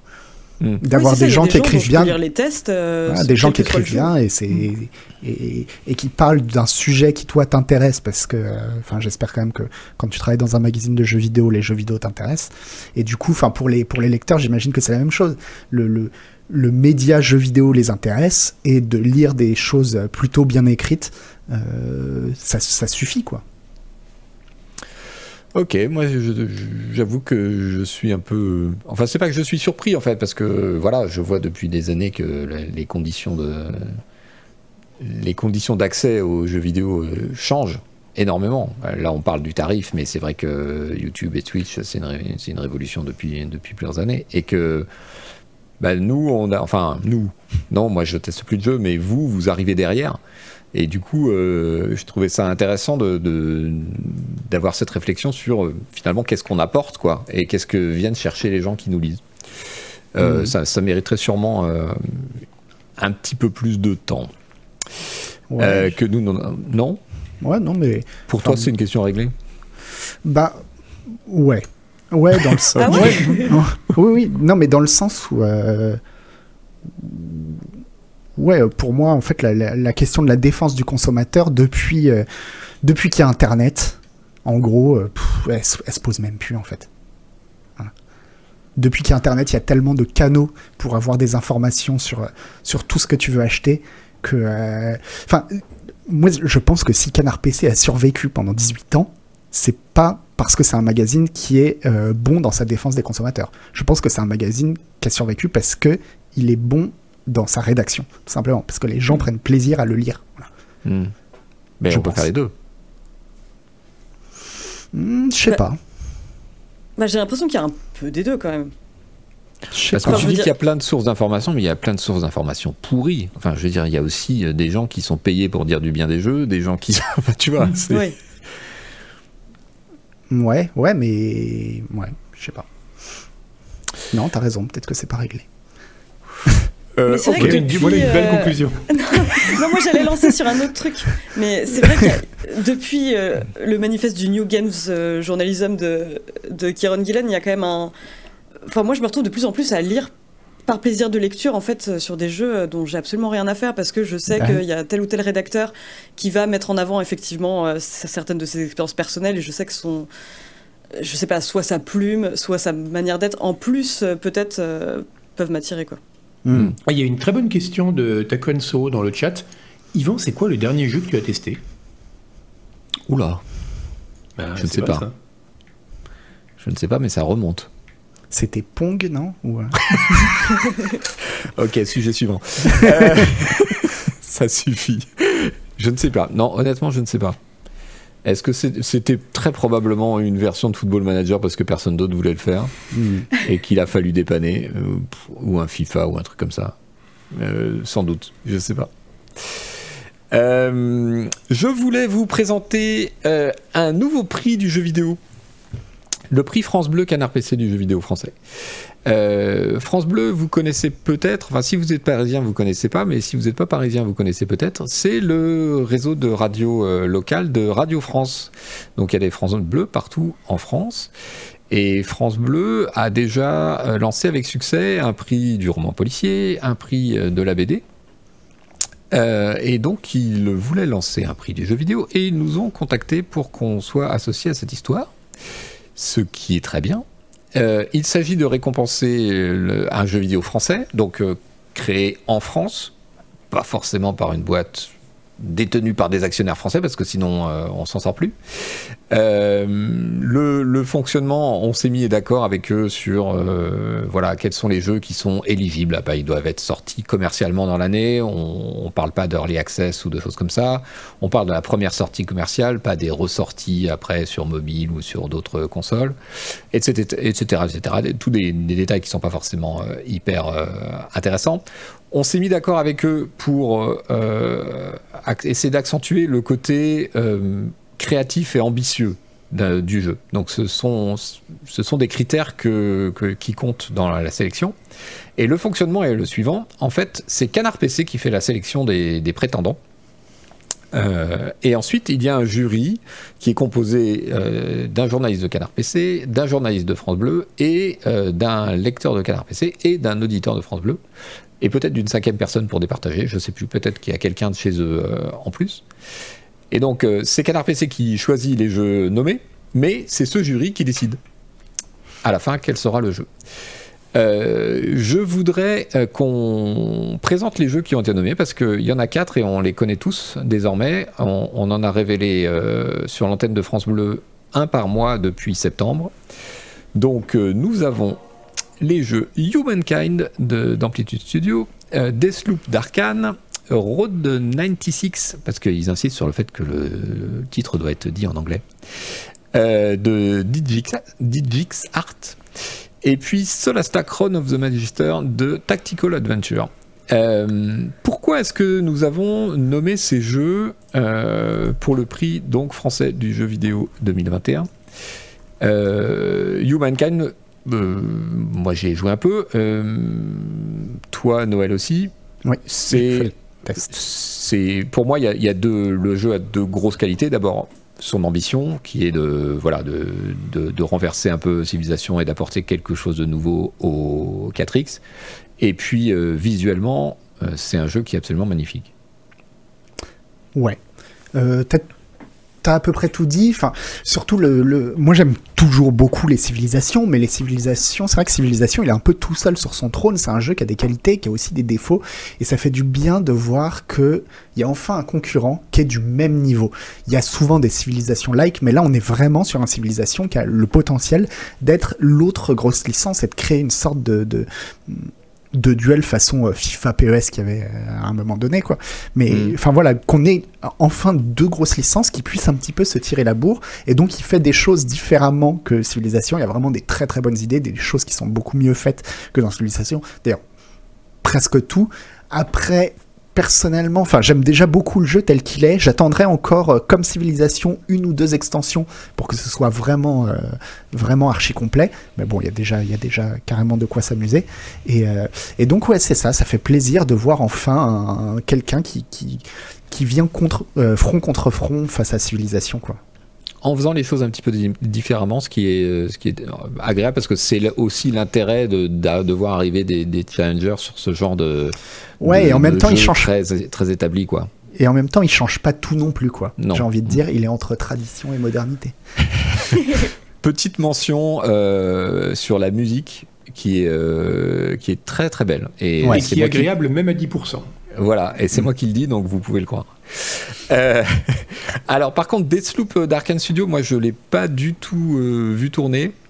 Et qui, est, qui d'entre vous pourrait me, me- me donner un peu les qualités qui font qu'il est, qu'il est présent parmi cette sélection de 4 Eh ben, moi, moi je l'ai fait, enfin, je l'ai euh, Ouais. je l'ai fait en partie, et euh, je l'ai trouvé franchement très chouette, quoi. Enfin, je, je trouvais que c'était un FPS hyper fun, euh, où, on- comment dire, euh, le joueur peut avoir beaucoup de créativité, il y a plein d'approches différentes à chaque fois.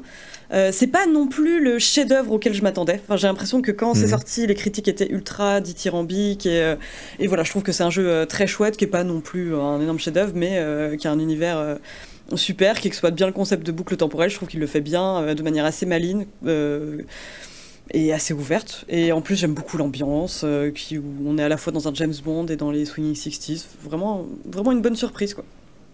Oui, il y a une création d'univers et, et un, un design visuel qui est. Bon, c'est Arkane Studio, on connaît Ouais. leur, euh, leur- leur savoir-faire là-dessus, on, le- on le voit tout de suite. hein. Euh, Troisième jeu qui fait partie de la sélection, Road 96. C'est toi qui as fait le test aussi, euh, Noël, c'est ça? Ouais, ouais, ouais. Donc, euh, bon, là, on est sur un jeu quand même plus modeste que, Mhm. que Deathloop ou Humankind. Mais euh, ce que j'ai bien aimé, c'est que c'est un road trip. En fait, c'est un jeu qui propose un road trip. Et c'est trop rare, en fait, les jeux vidéo qui proposent des road trips. Alors, il a pas que des qualités. Il a quelques défauts, notamment techniquement. Il est quand même un poil à la ramasse, mais c'est normal parce que c'est un tout petit studio qui l'a fait. Sur l'écriture, ça plaira pas forcément à tout le monde. Disons qu'il faut pas être allergique à l'écriture, à la, à la Dontnod, à la Life is Strange, quoi. C'est-à-dire un côté très, euh, très adolescent, États-Unis, etc. Mais il y a aussi des choses qui fonctionnent euh, vraiment très très bien, et notamment, bon, ils ont, ils, font une histoire éclatée, en fait, où, euh, où en fonction, c'est le jeu est un, peu une sorte de roguelike, c'est-à-dire que tu dois mener un adolescent jusqu'à la frontière en traversant des milliers de kilomètres, et tu vas en mener 1, 2, 3, 4, 5, 6, 7, 8, 9, 10, enfin tu vas en, en emmener comme ça plusieurs, parfois tu y arriveras, parfois tu y arriveras pas, et chacun de ces adolescents en fait va euh, à, chaque, euh, à chaque étape de son, de son trajet rencontrer des gens, il va se passer des choses, et l'histoire va se construire comme ça petit à petit au fur et à mesure des rencontres, et, euh, et au gré des, des personnages que tu incarnes. Et ça, c'est ça c'est quand même relativement bien fait. Alors comme je dis, il y a, il y a pas encore, on sent un petit peu les, les, les limites techniques, mais l'idée est très bonne, la réalisation est, est, est pas trop mauvaise, et ça donne surtout envie qui qui continue dans ce sens-là, quoi, parce que c'est vraiment original. Originalité, donc c'est ce qui a été récompensé euh, dans le fait de, de nommer ce jeu-là. Mm. Euh, dernier du, du Quatuor, euh, Solastar Crown of the Magister, qui est donc euh, le premier jeu d'un nouveau studio parisien qui s'appelle Tactical Adventure, euh, qui, est, qui a été créé par un des fondateurs d'Amplitude, le, le créateur de Humankind. Mathieu Girard. Mathieu Girard, voilà, qui n'est pas du tout un copain d'enfance à moi, donc je ne vais pas en dire plus. Euh, et et c'est un jeu de rôle euh, à l'ancienne qui exploite les règles de euh, Dungeons and Dragons. Dungeons and Dragons. Alors, pas tout à fait. Parce que Ah. c'est important. Et, euh, Je suis précise parce que je sais que j'avais rencontré Mathieu Girard à un, stu- à un salon à l'époque où il y avait encore des salons. Et il m'avait dit surtout, faut bien faire la différence. D'accord. Euh, en fait, euh, la licence de Donjons et Dragons, actuellement, pour les, enfin, pour- en tout cas pour développer un jeu, un- des jeux de rôle comme ça, c'est l'Ariane qui l'a, qui est en train de travailler sur, donc le développeur belge, là, qui est en train de travailler sur Baldur's Mhm. Gate 3. Euh, eux, ils utilisent le SRD, qui est la version light, on va dire, et open source, de, pour dire ça vite, de Donjons et Dragons. Donc, ils n'utilisent pas tout le matériel copyrighté, c'est-à-dire que toutes les, tous les noms qui sont vraiment, qui appartiennent vraiment à la propriété intellectuelle de Wizard of the Coast. Mais en termes de règles, sinon c'est quasiment la même chose, et c'est complètement du Baldur's Gate, la- euh, Baldur's Gate euh, like, et même presque plus que Baldur's Gate 3, qui lui essaye quand même, enfin, il y a quand même une grosse, euh, un gros côté l'Ariane. Là, c'est un jeu qui est vraiment un jeu de rôle à l'ancienne, et c'est un jeu, enfin ça se sent d'ailleurs, hein, notamment venant de Girard, dont c'est la passion, c'est un jeu de rôliste. Quoi. Mm. C'est vraiment un jeu où c'est les mécanismes qui ont de l'importance, le côté très tactique des combats, etc. Avec du combat vraiment par tour par, en tour par tour et pas en temps réel posable. Et, euh, et c'est ça qui justement qui était assez chouette parce que c'est vrai que le jeu vidéo français n'est pas forcément un, on va dire un, je sais pas comment dire ça, un marché. En tout cas, on l'associe pas forcément au jeu de rôle hardcore comme ça. Mm. Et c'était intéressant de voir qu'un studio français se lançait dans un, bah, un vrai jeu de rôle euh, pour rôlistes, euh, qui est vraiment basé sur des jets de dés, des mécaniques euh, très complètes. et ça, c'était intéressant. Ok, donc ça nous fait un beau Et c'est un bon Quatuor. jeu, quoi Ouais. qu'on dise visuel. Euh, ça nous fait un beau quatuor avec euh, quatre genres différents. Alors, c'est pas voulu, euh, c'était pas a priori ce qu'on cherchait, absolument avoir un, un- un jeu dans, dans chaque genre. On aurait pu tout à fait avoir trois jeux du même genre. Mais là, on a un 4X, un shoot, un road trip et un jeu de rôle. Euh, c'est une, c'est une assez belle sélection, je trouve, dans, dans sa diversité. Euh, Est-ce que vous avez une préférence euh, chacun, déjà, avant d'aller plus loin? Ah, moi, je... ouais, moi, ce serait Humankind. Hmm. Je pense qu'en termes d'ambition, c'est Humankind. À moi, elle va à Deathloop, mais parce que c'est le seul auquel j'ai joué, honnêtement. Ok. Et parce que c'était vraiment un bon jeu. D'accord. Donc je, je rappelle que quelle que soit la note que les jeux, les différents jeux ont eu dans Canard PC, ça n'a pas d'importance pour la suite puisque ce n'est pas nous qui allons décider du vainqueur. Euh, Ça ne se fera pas en fonction des notes de Canard PC. C'est un jury constitué en partie de lecteurs euh, et d'auditeurs. L'auditeur de, France Bleu qui fait partie du jury a déjà été euh, déterminé. Et nous vous proposons de, pouvoir intégrer ce jury, vous, auditeurs ou lecteurs de Canard PC. Euh, ça implique euh, évidemment de, pouvoir faire tourner les jeux. Alors euh, cette année, c'est essentiellement des jeux PC, bien que Road 96 tourne sur Switch, donc il faut avoir un PC de jeu. On fournira évidemment les clés pour que vous puissiez jouer, et il faudra faire un petit rapport et puis voter. Mais pour être sélectionné, on a imaginé un petit concours qui a été lancé la semaine dernière sur nos réseaux sociaux. Donc vous pouvez aller sur Twitter, vous pouvez aller sur notre Discord, vous pouvez aller sur notre forum ou sur notre page Facebook même. Il s'agit euh, d'écrire un petit haïku, euh, cette adaptation du poème euh, japonais, à propos du jeu vidéo, sur le jeu vidéo ou un de ses aspects. Un haïku qu'on a fixé un peu arbitrairement, donc à trois lignes de 5, 7 et 5 syllabes. Et pour lancer un peu les choses, je vous ai demandé à chacun de m'en écrire un de haïku. Afin que nos, nos lecteurs voient un peu à quoi ça ressemble. Et euh, je, je- je ne vais pas me dérober. J'en ai écrit aussi. Ah, Ah. C'est bien, c'est pas comme Abibou, qui fait bosser les autres qui fait jamais rien. ah, il avait fait une poésie quand même, oui. C'est vrai, elle vrai. était, mani- Ouais. elle était magnifique mal. son poème. Elle était intitulée Je vous Bien méprise. Elle était très bien. Donc moi je vous propose euh, comme haïku, euh, donc je vous répète les, les règles, 3 lignes, 5 syllabes, 7 syllabes, 5 syllabes. Donc c'est très bref. Au drap du fantôme se heurte le camembert, désolé Pac-Man. Oh, Ah, pas C'est le mal, mien. ah, pas mal. Voilà, c'est beau. c'est le mien. Et bien. je t'écoute. Alors, moi, c'est mon cœur qui s'emballe, ma manette brisée en deux. J'ai joué à Cuphead. Voilà, Ah, c'est une description Ouais. de mon après-midi hier. Très bien. Noël? Souvenir d'enfant, plombier ou hérisson, la guerre des boutons. Mhm. Oh, c'est Ah, c'est pas mal. C'est mignon, ouais. c'est mignon. C'est pas mal. Et toi, c'est bon Bah, moi, j'ai écrit sur Doom parce que de toute façon, les gens parlaient dans le chat. Non, mais attends, il faut être conforme à Tu l'as fait rimer avec Boom ou pas? Il, Ouais, il voilà. faut, il faut un branding. Alors, attention. Alors, déjà, euh, ouais, bon, je la fais d'abord, après je vous expliquerai le scandale dont on parlait tout à l'heure avec Julie Hélène sur les, euh, sur les haïkus. Un très long couloir, la décharge d'un fusil crève la pénombre. Ah, ça n'a pas fait l'unanimité. Si, c'est très haïku, très haïku dans l'esprit, tu vois. Ben voilà, j'essaie justement d'avoir pas eu toute présence du narrateur pour faire complètement haïku, tu vois. Bah, c'est ça, parce que quand, quand je regardais euh, des, Toi, des exemples d'haïku, c'est toujours accalmie. Ouais, bah ouais, mais parce Mm. que euh, je me suis dit qu'il fallait aussi que j'adapte un petit peu, que je mette ma petite patte, quoi. Moi, j'en avais écrit un deuxième du coup. Ah bah vas-y, vas-y. Oh bah dis donc. Ah, Un... Eh faire oui, un- ok. tu vois, emporté par l'inspiration. Non, mais il est moins bien, franchement. Un cri dans la nuit, l'ombre portée du misclick glisse sur mon rage quick. Mais attends, euh, ça fait un milliard de syllabes, ça. Oui, Alors, c'est justement, marrant. attends, On en a 5, bien 7 dit et ça. 5. Attends, Ah, ça, c'était redis-le. l'autre. euh, Un cri dans la nuit, 5 syllabes. L'ombre portée du misclick, Ouais. 7. Glisse sur mon quick, 5. Mais on, en- on en parlait avec, avec Julie avant l'émission. Ouais. Du coup, on est allé voir cet après-midi des haïkus pour voir. euh, et, et Ah le oui, tout respect, le respect quoi. des syllabes, c'est n'importe quoi. C'est censé être du 7, cin- du 7, euh, du 5, 7, 5, mais c'est dégueulasse. Euh, Il y a des trucs, c'est Mm. 4, un coup il y en a 4, un coup il y en a 6, un Mais coup il y en a oui, 8. parfois c'est vraiment n'importe quoi. Ah ouais, ouais. C'est un peu comme ça les arrange, j'ai l'impression. Scandalisé, scandalisé par le monde du Mais haïku. je sais, je sais pas comment s'adaptent les règles en japonais. En fait, c'est ça. Il doit y avoir plusieurs interprétations de la, de la règle venant du japonais qui, qui, qui doit être difficilement. euh, Oui, je pense que c'est transposable. pas, c'est pas transposable de toute façon, Mm. je pense. Bah, compter les syllabes, c'est transposable dans n'importe quelle langue. eh ouais, ben, mais ça pas, c'est pas ouais. la même chose, quoi.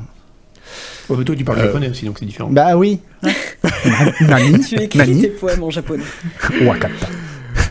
Bon, pour, euh, pour euh, vous donner quelques exemples et, et monter un peu le niveau, j'en ai, sélectionné certains que, que les lecteurs de Canard PC nous ont soumis sur Twitter. Ça ne présu- présage pas du, du gagnant final. Hein. J'ai j'ai pas regardé toutes les contributions, mais euh, cet après-midi, j'en ai pris quelques-uns qui m'ont vraiment plu. Euh, j'ai celui de Fade Aran qui fait Un joueur de LoL renverse la salière, insulte ma mère. J'ai Ophiria qui a écrit Agbou reste là, c'est l'hiver à Montargis, satisfactory. J'ai beaucoup aimé. Ouais, c'est pas mal. Mister Leville, Vent chaussure bébé, jamais porté, 10 PO avec NFT. Ouais, celle-là est trop bien. bien, Mais celle-là, est trop trop bien. Celle-là, elle est forte. Et j'ai beaucoup aimé, euh, et, et je vais faire une petite dédicace, euh, celle de Michael Vincent sur Twitter. Ce jeu à grappin, personne ne s'en souvient bien. Pipo lui a mis 20. Ah, bien. Pipo Mantis, Mm. si tu nous écoutes, on te fait un gros bisou. Euh, voilà, donc vous pouvez continuer euh, à contribuer euh, sur Twitter, sur Facebook et sur notre forum. On m'a rappelé dans le chat que Discord c'était pas bon parce que c'était c'était pas facile à récupérer. Donc plutôt sur ces trois médias là. Vous retrouvez le post initial où on, où voilà que je pédale, où on Mhm. a lancé le concours et vous répondez en dessous. euh, on sélectionnera les choses d'ici euh, d'ici Noël ou même avant peut-être. Euh, tout ça prend beaucoup de temps. Alors je sais qu'on a commencé en retard, mais il est déjà 9h30. Ah, dans une demi-heure, on plie les gaules. Toi, t'as ta verveine qui t'attend. Ah, mais complètement. Donc, avant de faire une petite pause, je voudrais qu'on parle du prochain gros dossier qui va faire la couverture de Canard PC.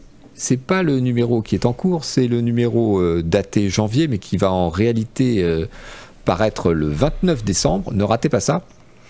On fait un gros numéro consacré à euh, Riot Games et ses ambitions dans le jeu vidéo et ses différentes productions. Et pas que dans le jeu vidéo. Et pas que dans le jeu vidéo, voilà, c'est pour ça que je dis ces différentes productions, mais ça vaut le coup de, de préciser effectivement que c'est vraiment, ça devient tout azimut. Euh, je veux pas spolier le numéro à venir parce que je vais me faire taper par euh, Canlust, euh, mais vous avez participé tous les trois à ce dossier, j'aimerais qu'on en examine certains éléments, du coup, un petit peu plus vite que prévu, vu l'heure. Déjà, juste un point sur Arkane, donc la, série d'animation sortie sur Netflix qui a fait un, un carton intersidéral qui a surpris même ses créateurs.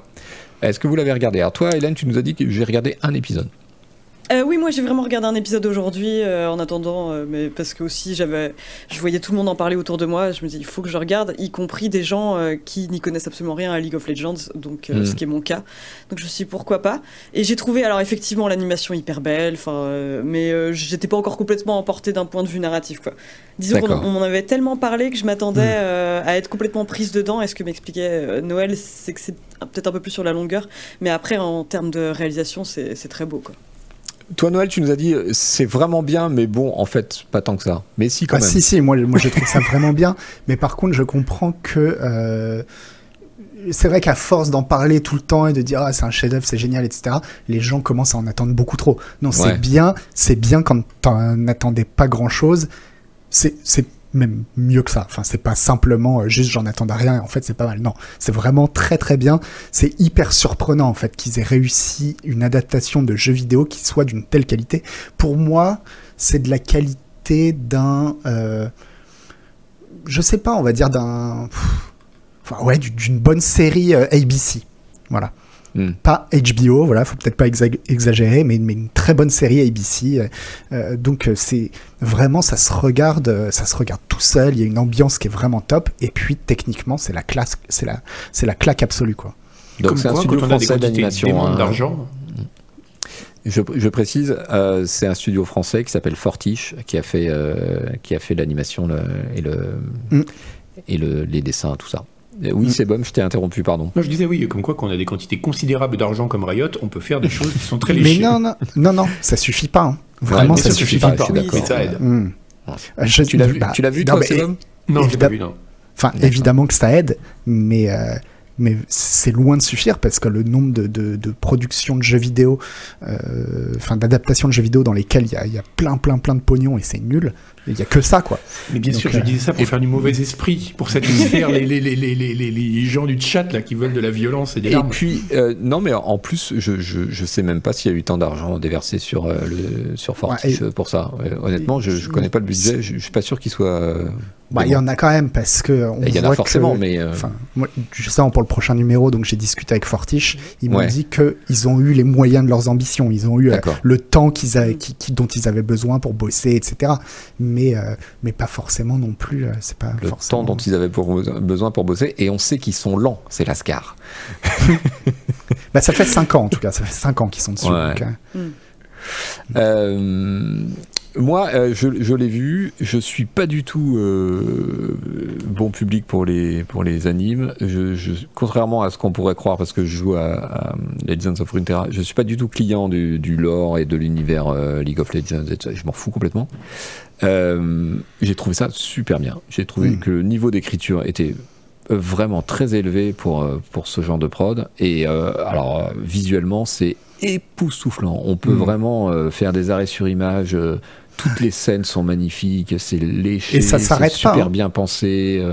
C'est- sophistiqué sans être matu vu. Enfin, c'est vraiment euh, impressionnant. Et, et ça s'arrête pas, hein. jusqu'à la fin Ouais. du neuvième épisode, ils arrivent à te, te tenir la bouche ouverte, je Tout à trouve. fait. Mm, mm. Et, et c'est vraiment. Et par rapport à ce que disait Hélène, euh, la meilleure adaptation d'un jeu vidéo, c'est justement parce que c'est pas une adaptation de jeu vidéo en fait que ça fonctionne. Mm. C'est-à-dire qu'ils ont pris l'univers, ils ont pris les personnages et ils ont inventé des trucs, mais ça correspond à aucun jeu de Riot. On est d'accord Euh, Oui, ouais. c'est ça. Non, mais Enfin, de toute façon, une adaptation de jeu vidéo réussie, enfin, il en existe pas beaucoup, mais je suis d'accord, c'est, c'est- ça a jamais été une transposition au sens propre, en fait. Quoi. C'est, c'est euh, que- comment dire, vraiment une adaptation. On crée quelque chose de nouveau avec une matière première, quoi. Ouais. Mm. Bah, moi, ce que, me- ce que m'ont dit les, les types de Fortiche, là, c'est que eux, en fait, le, le fait que ce soit une adaptation de jeu vidéo, pour eux, c'était un prétexte. Eux, on leur a donné de l'argent avec la possibilité de faire une série, c'est ce dont ils rêvaient depuis toujours. Ils se sont dit, super, on va faire une super série, point barre. Mm. Après, il se trouve c'est que c'est une adaptation de jeu vidéo, mais, mais pour eux, c'est un prétexte. Quoi. Oui, voilà, finalement, euh, j'ai l'impression que c'est pas du tout un prérequis d'aimer League of Legends pour aimer cette Ah, série. pas du tout, je connaissais euh, absolument rien, j'ai jamais joué à aucun jeu C'est Riot. ça, j'ai reconnu Donc, juste euh, des noms, quoi, genre Piltover ou des trucs comme ça, mais à part ça, oui, Mm. c'est pas du fanservice, quoi. Non, non, pas du tout. ouais. Donc euh, tu as euh, Noël, tu as interviewé euh, Forti. Je, je crois que Isual a eu. Non, c'est toi qui as eu euh, aussi le, PDG de, le, de ouais, Riot. Nico- Nicolo Laurent, le. PDG de Riot, ouais, qui, qui m'a fait un peu la jeunesse de la série, qui est assez folle aussi, et vous la retrouverez donc dans le prochain numéro. J'avais découvert des trucs, je m'attendais pas à ce que ce soit aussi à l'arrache, la Mm. jeunesse de la série. D'accord. Euh, donc tout ça à lire dans le prochain numéro de Canard PC, euh, ça va être euh, tip top. Euh, parallèlement à ça, il y a aussi deux jeux qui sont sortis d'un coup, euh, et c'est toi Ambroise qui les a regardés. Non, moi j'ai regardé Rune Ah. King, pas l'autre. D'accord. Mais Rune King, oui, je regarder. Euh, J'y ai même joué. Et euh, c'est intéressant, c'est un jeu qui été développé par euh, Airship Syndicate, qui avait déjà créé euh, Battle Shatters. Donc pour ceux qui ne connaissent pas, en gros, c'est un jeu de c'est un peu JRPG, c'est-à-dire qu'on déplace une équipe de personnages sur une carte. Parfois il y a des combats et là le jeu passe en mode en tour par tour. Et ce qui est intéressant, c'est que euh, contrairement à la plupart des JRPG où c'est une bête alternance de c'est à toi, c'est à moi, c'est à toi, c'est à moi, c'est vraiment des tours qui alternent. Là, il y a une, euh, sorte de frise de chronologique en bas qui fait que chaque action va pas forcément se déclencher immédiatement. C'est-à-dire qu'il y a des actions immédiates qui sont pas les plus puissantes, mais il y a aussi des actions qui vont prendre un certain temps de préparation. Donc tout le jeu repose là-dessus en fait. De dire si je fais une grosse attaque, eh ben peut-être que l'ennemi pourra attaquer avant. Donc ça se trouve il va tuer mon personnage avant qu'il ait pu attaquer, etc. Et donc on- dès qu'on déclenche une action, elle se positionne sur la frise en bas. Et évidemment il y a des sortes de méta compétences qui ont une influence sur la frise. Bon bref. Et euh, bah, alors c'est pas mal, c'est vraiment assez proche de Battle Chaser. J'ai pas trouvé ça absolument incroyable parce que je suis pas extrêmement fan de JRPG. Mais il faut reconnaître, même si c'est pas techniquement un JRPG, dira Manu, mais ça ressemble quand même beaucoup. Et, euh, et c'est, euh, mais c'est, c'est un jeu très très honnête et voilà, qui a absolument pas à rougir et qui est quand même bien fait, avec pas mal de contenu, un gameplay qui est vraiment intéressant. Et euh, non, il y a, c'est pas du tout, un- ça fait pas du tout produit dérivé quoi. D'accord. Euh, donc test dans le prochain numéro. Euh, Ouais. Hextech, c'est un, c'est un jeu d'arcade, hein, si j'ai bien compris. euh. Euh, oui, C'est moi, euh, c'est moi qui, qui ai fait Extac, ouais, que j'ai testé pour, euh, pour le prochain numéro. Et c'est un jeu de rythme qui se déroule dans l'univers de, enfin, ça se déroule dans l'univers de League of Legends. Mm. C'est même écrit en gros, je crois. Il y a, enfin, le jeu s'appelle Extec Mayhem euh, League of Legends Story, un truc comme ça. Et alors en fait, bon bah encore une fois, c'est un prétexte parce que c'est un jeu de rythme. Le- L'enrobage va peut-être plaire à, à certains fans, mais moi pour le coup, euh, j'y connaissais absolument rien. Mais en tout cas, en tant que jeu de rythme et tout, j'ai trouvé ça plutôt sympa. Mais disons que je trouve qu'il y a tellement de bons jeux de rythme. euh, Ouais. plus Mm. originaux que voilà celui-là m'a pas particulièrement marqué enfin j'en parle un Mm. peu plus longuement dans C'était le, le lequel euh, jeu de rythme euh, auquel on jouait là, CPC Ah bah alors celui-là c'est Rhythm Doctor, c'est vraiment Ouais, mon, jeu, Doctor, euh, ouais. mon jeu de rythme préféré de l'année ouais. Mm. et il est encore en accès anticipé mais qui était exceptionnel où euh, on avait juste à marteler la touche espace. Là euh, bon donc pour revenir sur Extac c'est euh, c'est ça on a on a trois touches en gros euh, une touche pour sauter, une touche pour larguer des bombes et une touche pour euh, euh, pour faire des, euh, des charges au sol quoi. Et euh, non non c'est assez sympa la musique est chouette c'est juste que voilà ça se démarque pas beaucoup euh, d'autres jeux du genre je trouve. Ok, le test complet à lire euh, dans le prochain numéro. Euh, il y a d'autres projets à venir euh, de jeux. Je sais qu'il y a un jeu de baston, je sais plus quoi d'autre. Est-ce que Un quel est, le, quel est le plus prometteur a priori euh, sur ce qui nous attend? Bah, Ah, le problème, c'est de dire. Ouais, de ce que j'ai vu quand même visuellement, et encore une fois, jusqu'à présent, les, ré- les, les, les réponses ont été plutôt, enfin, ça a été plutôt positif, hein, ce qu'on a vu dans ceux qui sont sortis. Mais néanmoins, notamment Project A, là, qui est le, le FPS, Mm. visuellement, ça fait quand même assez générique, quoi. Mm. Enfin, c'est l'impression que ça me donne. hein. Et euh, là, il y a aussi Project F, qui est le hack and slash, là. Pareil, j'ai l'impression. Enfin, tout fait très Le générique. MMO. Ouais, euh, c'est. euh, mais après, bon, euh, une- apparemment, enfin, une fois sorti, encore une fois, c'est pas des jeux dont il y a à rougir. Mais euh, je sais pas, c'est pas des jeux non plus. Après, quelque part, ça vaut peut-être mieux. hein, que- qui font que quand on voit les premières images, on se dit ah oui, là, il y a quelque chose. on en- Je sais pas. Je pense que le plus prometteur, c'est la saison 2 d'Arkane. Oui. Alors, ils ont annoncé à ce propos que euh, c'était pas pour 2022, mais qu'il faudrait pas attendre 5 ans non plus. Oui. Donc, on espère 2023 du coup. Ouais, ça me paraît. Enfin. euh, ouais. Ouais. Non, mais ça doit être faisable parce que maintenant, c'est vrai que les, les, les grosses techs dont ils avaient besoin euh, ont été développées. Ils ont réglé la plupart des couacs, etc. Ça devrait aller quand même beaucoup plus vite, quoi. Ok. Très bien. Donc tout ce- cet énorme dossier à, déguster, à découvrir après Noël, le 29 décembre en kiosque, euh, dans le prochain numéro de Canard PC. Euh, on va faire une petite pause, mais avant, qu'est-ce que j'ai à vous dire avant? Euh, J'ai à vous dire qu'il faut absolument que vous vous inscriviez, si c'est pas déjà fait, au, au cri du lapin. Ah oui, il y a Jules qui, qui voudrait. On a, on a joué cet après-midi en attendant le, Oh, je l'ai pas envoyé. le chat. Bah non, tu Ah me bah l'as oui, pas c'est vrai envoyé. qu'on t'a pas vu, toi. Bah non, je. Euh, on a joué avec un petit éditeur visuel euh, online qui, qui simule le traitement graphique euh, de, de Arkane euh, sur des photos. Et du coup, euh, Jules va pouvoir nous passer les images de, euh, bah, de Julie, de Noël, de moi. Et puis, je sais pas. Alors, ça, c'est moi. Vous pouvez comparer. ne suis-je pas beau? C'est absolument sublime. N'est-ce pas? Excellent habillage, Jules, merci. Et il y en a une. euh, voilà. Elle est très très bien. celle-là. Elle est tellement bien. Ils t'ont Bon, fait une moustache un peu plus. Une moustache bien soyeuse, quoi. C'est sur la photo que t'as Ouais. une moustache ou? Euh, je sais pas. T'as fourni une photo pas, de mais- Colombo, en fait, c'est ça? Non, en fait, c'est, je me suis, j'ai utilisé un montage qu'avait fait un lecteur de Canard PC. Ah, d'accord. Elle est trop bien. Alors, Hélène, toi, t'es vachement bien, mais tu te ressembles pas, je trouve. Non, je me ressemble Enfin, pas du tout, mais parce qu'ils ils m'ont émacié les joues, tu vois. Donc euh, si je perds ma marque de fabrique qui, est, euh, qui sont mes joues de hamster, euh, je peux. je Oh là là Non, le résultat fait vraiment personnage de la série, mais ça te ressemble Mm. pas. Oui, Il faut par contre, c'est ça. de- On Ouais. est vraiment dans l'esprit. Mais celle de Cannes, vous C'est avez ouais, ce pas... que j'allais dire, celle de Elle est Cannes. incroyable. Je crois pas que je l'ai filé à Jules, celle de Cannes. Parce que celle de Cannes, non, ça ouais, c'est ah, Isual, Isual, Isual. Isual, Ah, il ouais, est fantastique. On dirait vraiment un perso de la Ah série. ouais, ouais. Il est extraordinaire. On dirait un personnage de Mortal Kombat surtout. mais- Donc oui, Cannes, il a, il a passé sa photo dans la moulinette pas, ça n'a pas marché. Et il, il- il en est ressorti un espèce de monstre à demi brûlé, enfin Un grand très, brûlé, ouais. très raccord avec le- le- le- l'univers visuel de, de Arcade, Et de Lost. un peu surprenant euh, comparé à Cannes Lost. Ça, Euh, c'était un peu Disco Elysium, euh, disent les gens, ouais, je suis d'accord. Oui, c'est vrai que ça Ouais. fait Disco Elysium, c'est clair. Mais euh, ouais, la série pas tellement en fait. Je pense que c'est le, le- les comment les filtres qu'ils utilisent dans le dans la moulinette qui, qui sont peut-être Ouais. assez proches. Non, la série, elle fait plus. euh, c'est vrai qu'il y a beaucoup de gens qui notent la, la correspondance avec euh, Dishonored. Dishonored, qui en plus a été fait par un studio qui s'appelle Arkane. Ils ont Mm. une série qui s'appelle Arkane qui reprend un peu la DA. C'est vrai que c'est. C'est ah marrant. quoi. ouais, ça m'a pas frappé moi. Ah, sur les personnages, c'est assez flagrant. ouais. Oh, ouais, c'est le côté un peu steampunk euh, de l'univers, mais Non, Bon. même ouais, la- l'allure des persos, quoi. Mais bon. Bon, euh, que vous dire Qu'il faut absolument que vous inscriviez à la newsletter euh, écrite par notre ami euh, Louis Ferdinand Sebum, Le Cri du Lapin. Le Cri du Lapin.fr, c'est tous les 15 jours. On vous propose des, news, des revues de presse et quelques bons plans qui sont proposés par notre partenaire pour avoir des jeux à forte réduction. Tu cherches des jeux à forte réduction dans ta région? Le Cri du Lapin.fr.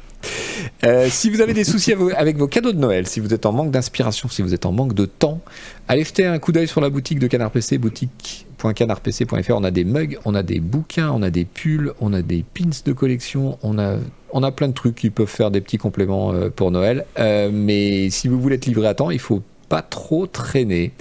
On a un magnifique pull de Noël tout moche, mais qui est fait exprès. Et qui tient extrêmement chaud.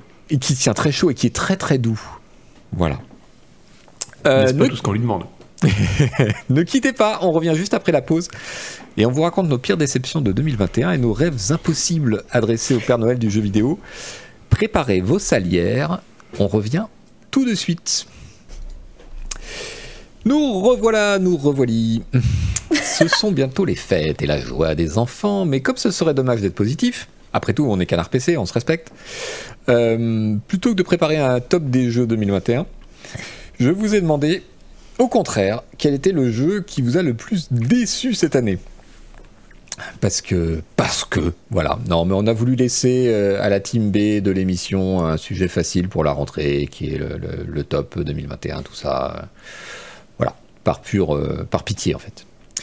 Euh, moi, je vais vous dire tout de suite, et, et j'aimerais bien euh, en, en pouvoir en discuter un petit peu avec Ambroise qui a testé le jeu. Euh, moi, ma pire déception, et le jeu, le, presque le seul que j'attendais cette année, c'était Age of Empire 4. Et le truc m'est tombé des mains au bout de deux heures de, de- de- de- de rage et de désespoir. C'est parce que tu l'attendais que t'as été déçu. Ah, Tu ne l'attendais pas, donc forcément. tu C'est une des raisons de la déception. Bah, après, enfin, c'est pareil que les précédents, quoi. C'est peut-être juste que tu avais un bon souvenir des précédents, que tu les avais idéalisés, que tu n'avais pas rejoué récemment, quoi. Euh, oui, enfin, euh, oui et non. C'est-à-dire que j'attendais justement que ce soit pas pareil en fait. Ah oui, mais bon. Un- dès le début, on- dès les premières images, on se doutait que ça allait quand même beaucoup ressembler. Quoi. Mais, Mais- non, mais tu sais ce qui m'a désespéré, c'est cette DA. Je, je, Bon, soupçonnais dans les premières vidéos et dans les, et dans les Ah non, screenshots, mais, mais non, mais c'est horrible, quoi. C'est Ah, absolument horrible. C'est totalement standard. Ça, pourrait être n'importe quel euh, free-to-play mobile.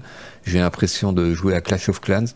Euh, c'est laid, c'est absolument laid, c'est- mal animé, c'est horrible. Enfin, c'est une, trahison de, de tout ce qu'était euh, Age of Empire pour moi au moment de sa sortie puisqu'il se trouve qu'en plus, euh, historiquement, c'est moi qui ai fait le test du premier euh, dans le joystick. Et, euh, et c'était un jeu d'une beauté pour l'époque absolument incroyable, avec un design sonore et visuel de, de- hors du commun, littéralement.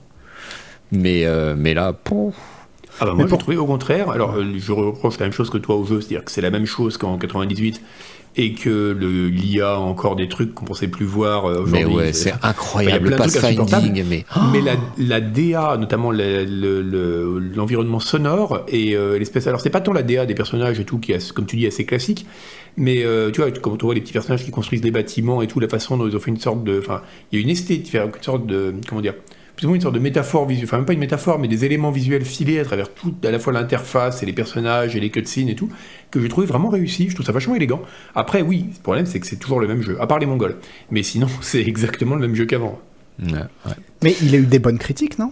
Ah, mais c'est pas un mauvais jeu, c'est juste que c'est le même. Ouais. Mm. Donc voilà, moi c'était ma déception de, de, de, de, de cette année, ma grosse grosse déception. Je- J'en aurais pleuré de rage euh, en, pas prendre Ah ouais, vidéo ouais, à ouais. cœur Bah comme ça. ouais. Ah non mais vraiment, c'était c'était voilà, c'est quelqu'un qui avait piétiné mes souvenirs. C'était horrible. Euh, Re- re- rejoue à Age of Empire 2. mais non, mais, mais je suis pas, euh, je suis pas rétro gamer moi. Ça me, ça m'intéresse pas de rejouer aux vieux. Je, je connais leurs défauts, euh, c'est pas le problème. En fait, je, je voulais que le, le- le souffle d'Age of Empire 1 euh, continue et, et se transforme en quelque chose d'intéressant en 2021, tu vois. Ouais, je suis un idéaliste. Frappez-moi, euh, lancez-moi des pierres.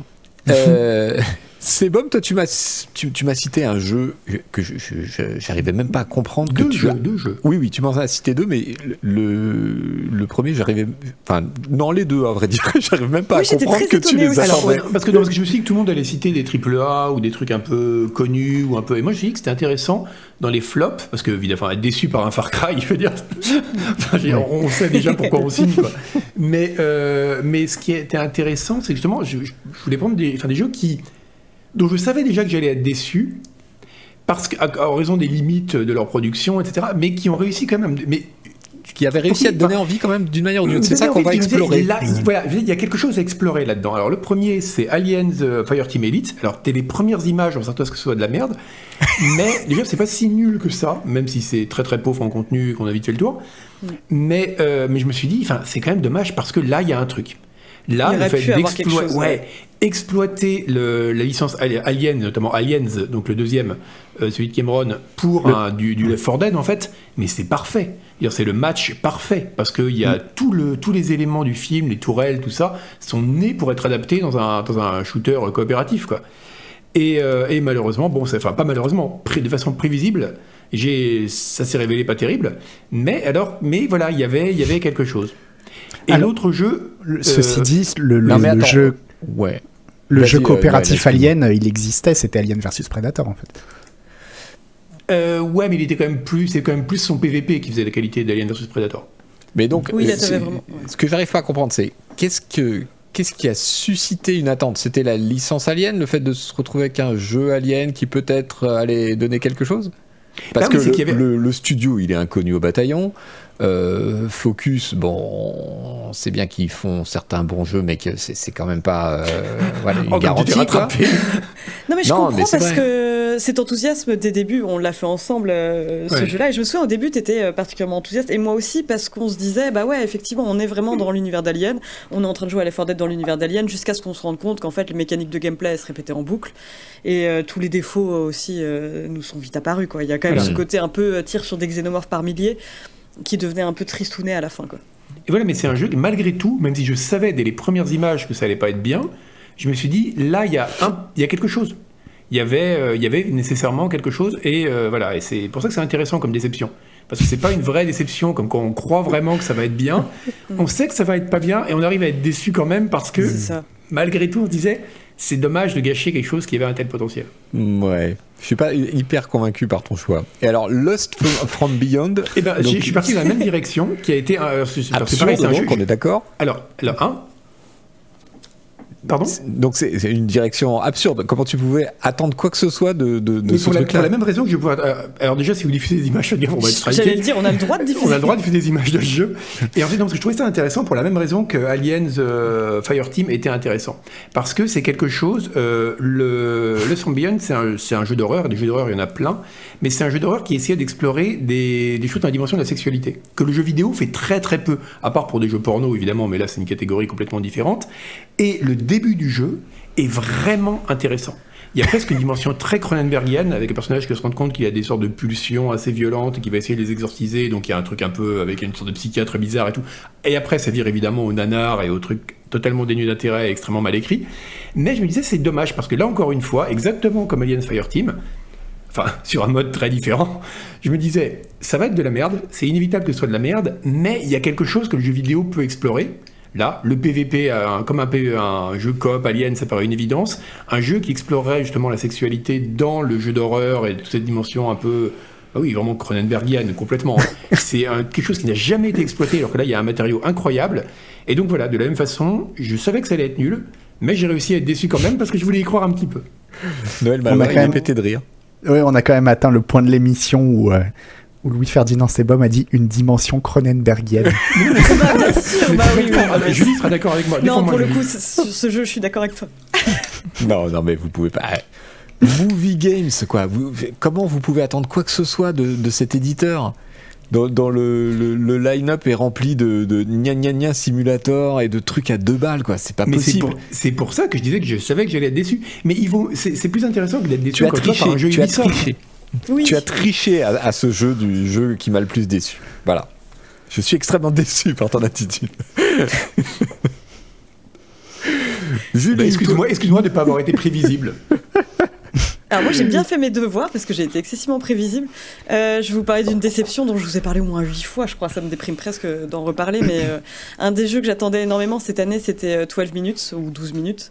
Ouais. Donc euh, un jeu où on est coincé dans une boucle temporelle, donc on incarne un homme qui euh, va dîner avec sa femme et euh, le dîner part en vrille. Voilà, le dîner part en vrille et nous en fait euh, on est toujours dans cette boucle temporelle de 12 minutes où on a un temps très limité pour euh, essayer de déterminer ce qui s'est passé, essayer de, résoudre la situation d'une manière ou d'une autre. Et euh, je trouve ça vraiment chouette l'idée euh, d'un jeu comme ça en vue du dessus avec des énigmes euh, et le principe de boucle temporelle ça me plaisait. Louis Antonio il avait bossé sur The Witness, c'était édité par Annapurna. Enfin pour moi il y avait plein de signaux au vert. Et bon en fait j'ai trouvé ça vraiment. Hmm. euh, bah, euh, oh là là, c'est dur parce que euh, la déception est encore là, quoi. Ouais. Euh, mais au niveau du scénario, j'ai rarement eu l'impression qu'on se moquait autant de moi, quoi. J'ai eu l'impression de me prendre un crachat en pleine gueule. Il y, a- il y a vraiment un, un twist complètement éclaté, enfin, et des moments ultra gênants. Donc voilà, j'étais vraiment très très déçu. Mais Ouais, euh, on, on en a parlé longtemps de ce jeu-là. C'est vrai que c'était très intrigant. la sauce puis- était montée, ouais. Ouais. Et Ah bah, bah, parce que c'est a- normal, le principe est, est super chouette en termes de vraiment même en termes de DA et tout. Je trouve qu'il y avait vraiment quelque chose quoi. C'est mais Ah, le c'est ça, il avait, c'est le il genre- avait tout pour lui. Hein. Bah c'est ça, et puis c'est le genre de jeu qui repose beaucoup sur le scénario, donc je m'étais dit à mon avis, bon bah il va être super quoi, et je m'attendais pas du tout à ça. Après voilà, c'est mon avis. Mais euh, et en autre déception, alors je crois que je l'ai pas mis dans le document, mais euh, j'en avais une autre, c'était euh, bah, le Mario Golf de cette année. Ouais, oui. J'étais hyper contente de le tester, euh, parce que je me disais, euh, j'avais trop hâte en fait de, de faire un Mario Golf, et euh, j'ai trouvé vraiment très très euh, en deçà des standards de Nintendo quoi c'était assez hallucinant quoi en termes de, de contenu c'était hyper maigrelet enfin euh, et pas si amusant que ça voilà donc ça c'est pour mes deux grosses déceptions de l'année D'accord. Et toi, Manu, tu nous as cité Sable, dont, dont tu Ouais. as été un fervent défenseur, c'est vrai, depuis euh, 18 mois. Pas un défenseur, c'est juste que je l'attendais. Je l'attendais Mhm. vraiment beaucoup.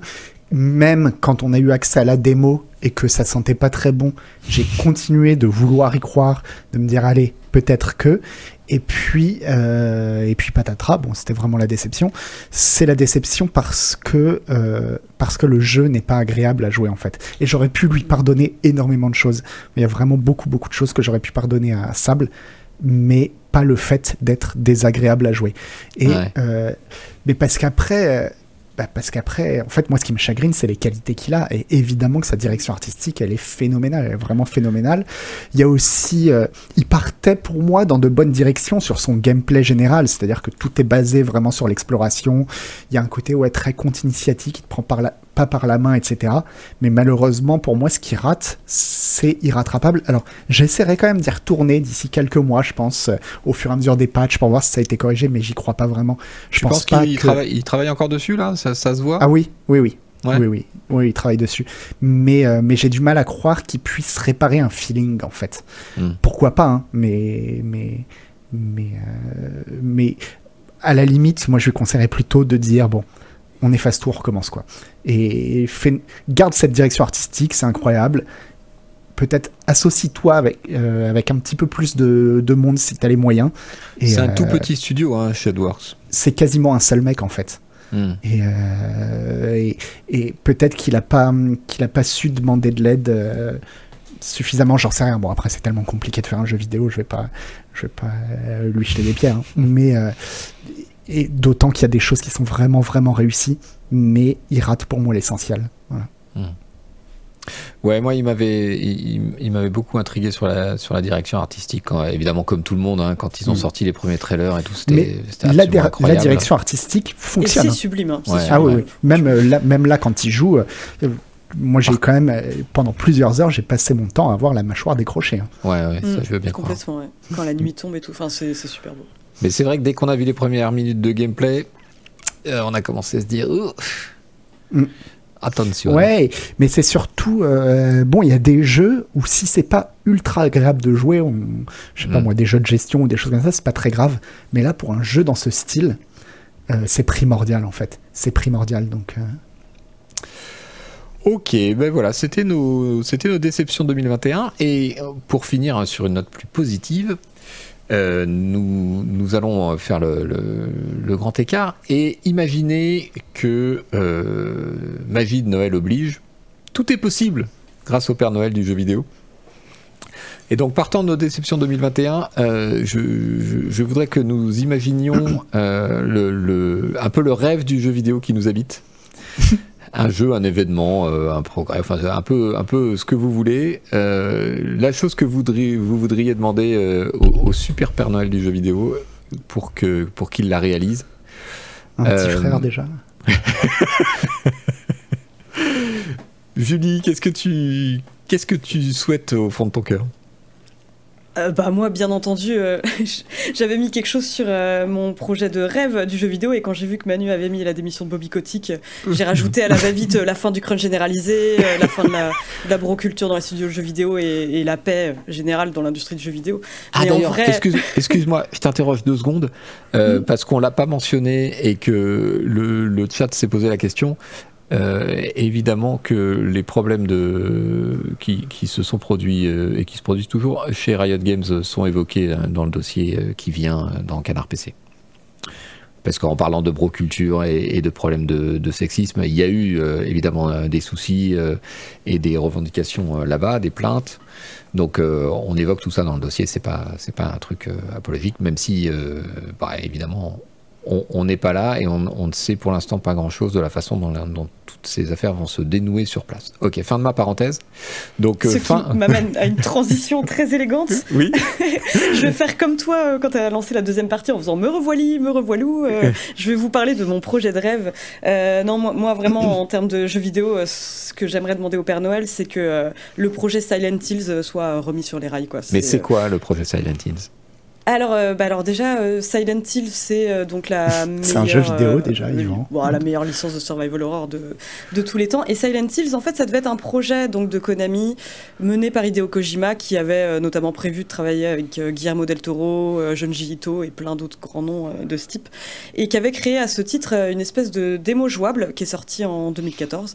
Et Et c'est dingue parce que cette démo jouable, elle a été euh, tellement euh, importante qu'il y a des jeux qui s'en inspirent directement, alors que potentiellement ce- le jeu Silent Hills, donc qui devait être une sorte de suite euh, de Silent Hill, euh, ça se trouve n'aurait pas du tout ressemblé à cette démo jouable. Mais en tout cas, on sentait vraiment euh, une envie de, de pousser la licence plus loin, et euh, sachant que c'est une licence qui avait été quand même pas mal malmenée, notamment après la, la dissolution de la Team Silent, donc les- la plupart des développeurs qui avaient travaillé sur les, sur les premiers jeux.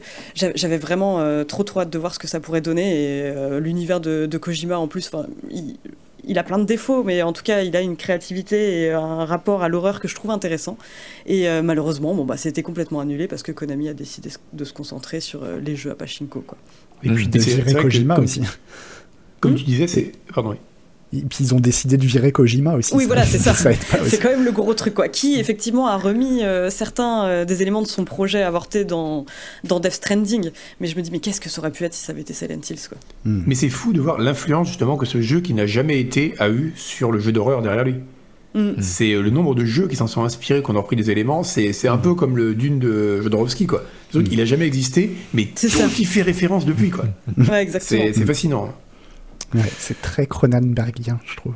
Je savais que dire ça. Mais il y a quelque chose de très Cronenbergien dans euh, le body horror de, de Kojima. En revanche, hein. Vois, le, le- le coup de la manette dans Death Stranding qui hurle tel un bébé, euh, c'est très, Complètement. très Cronenberg.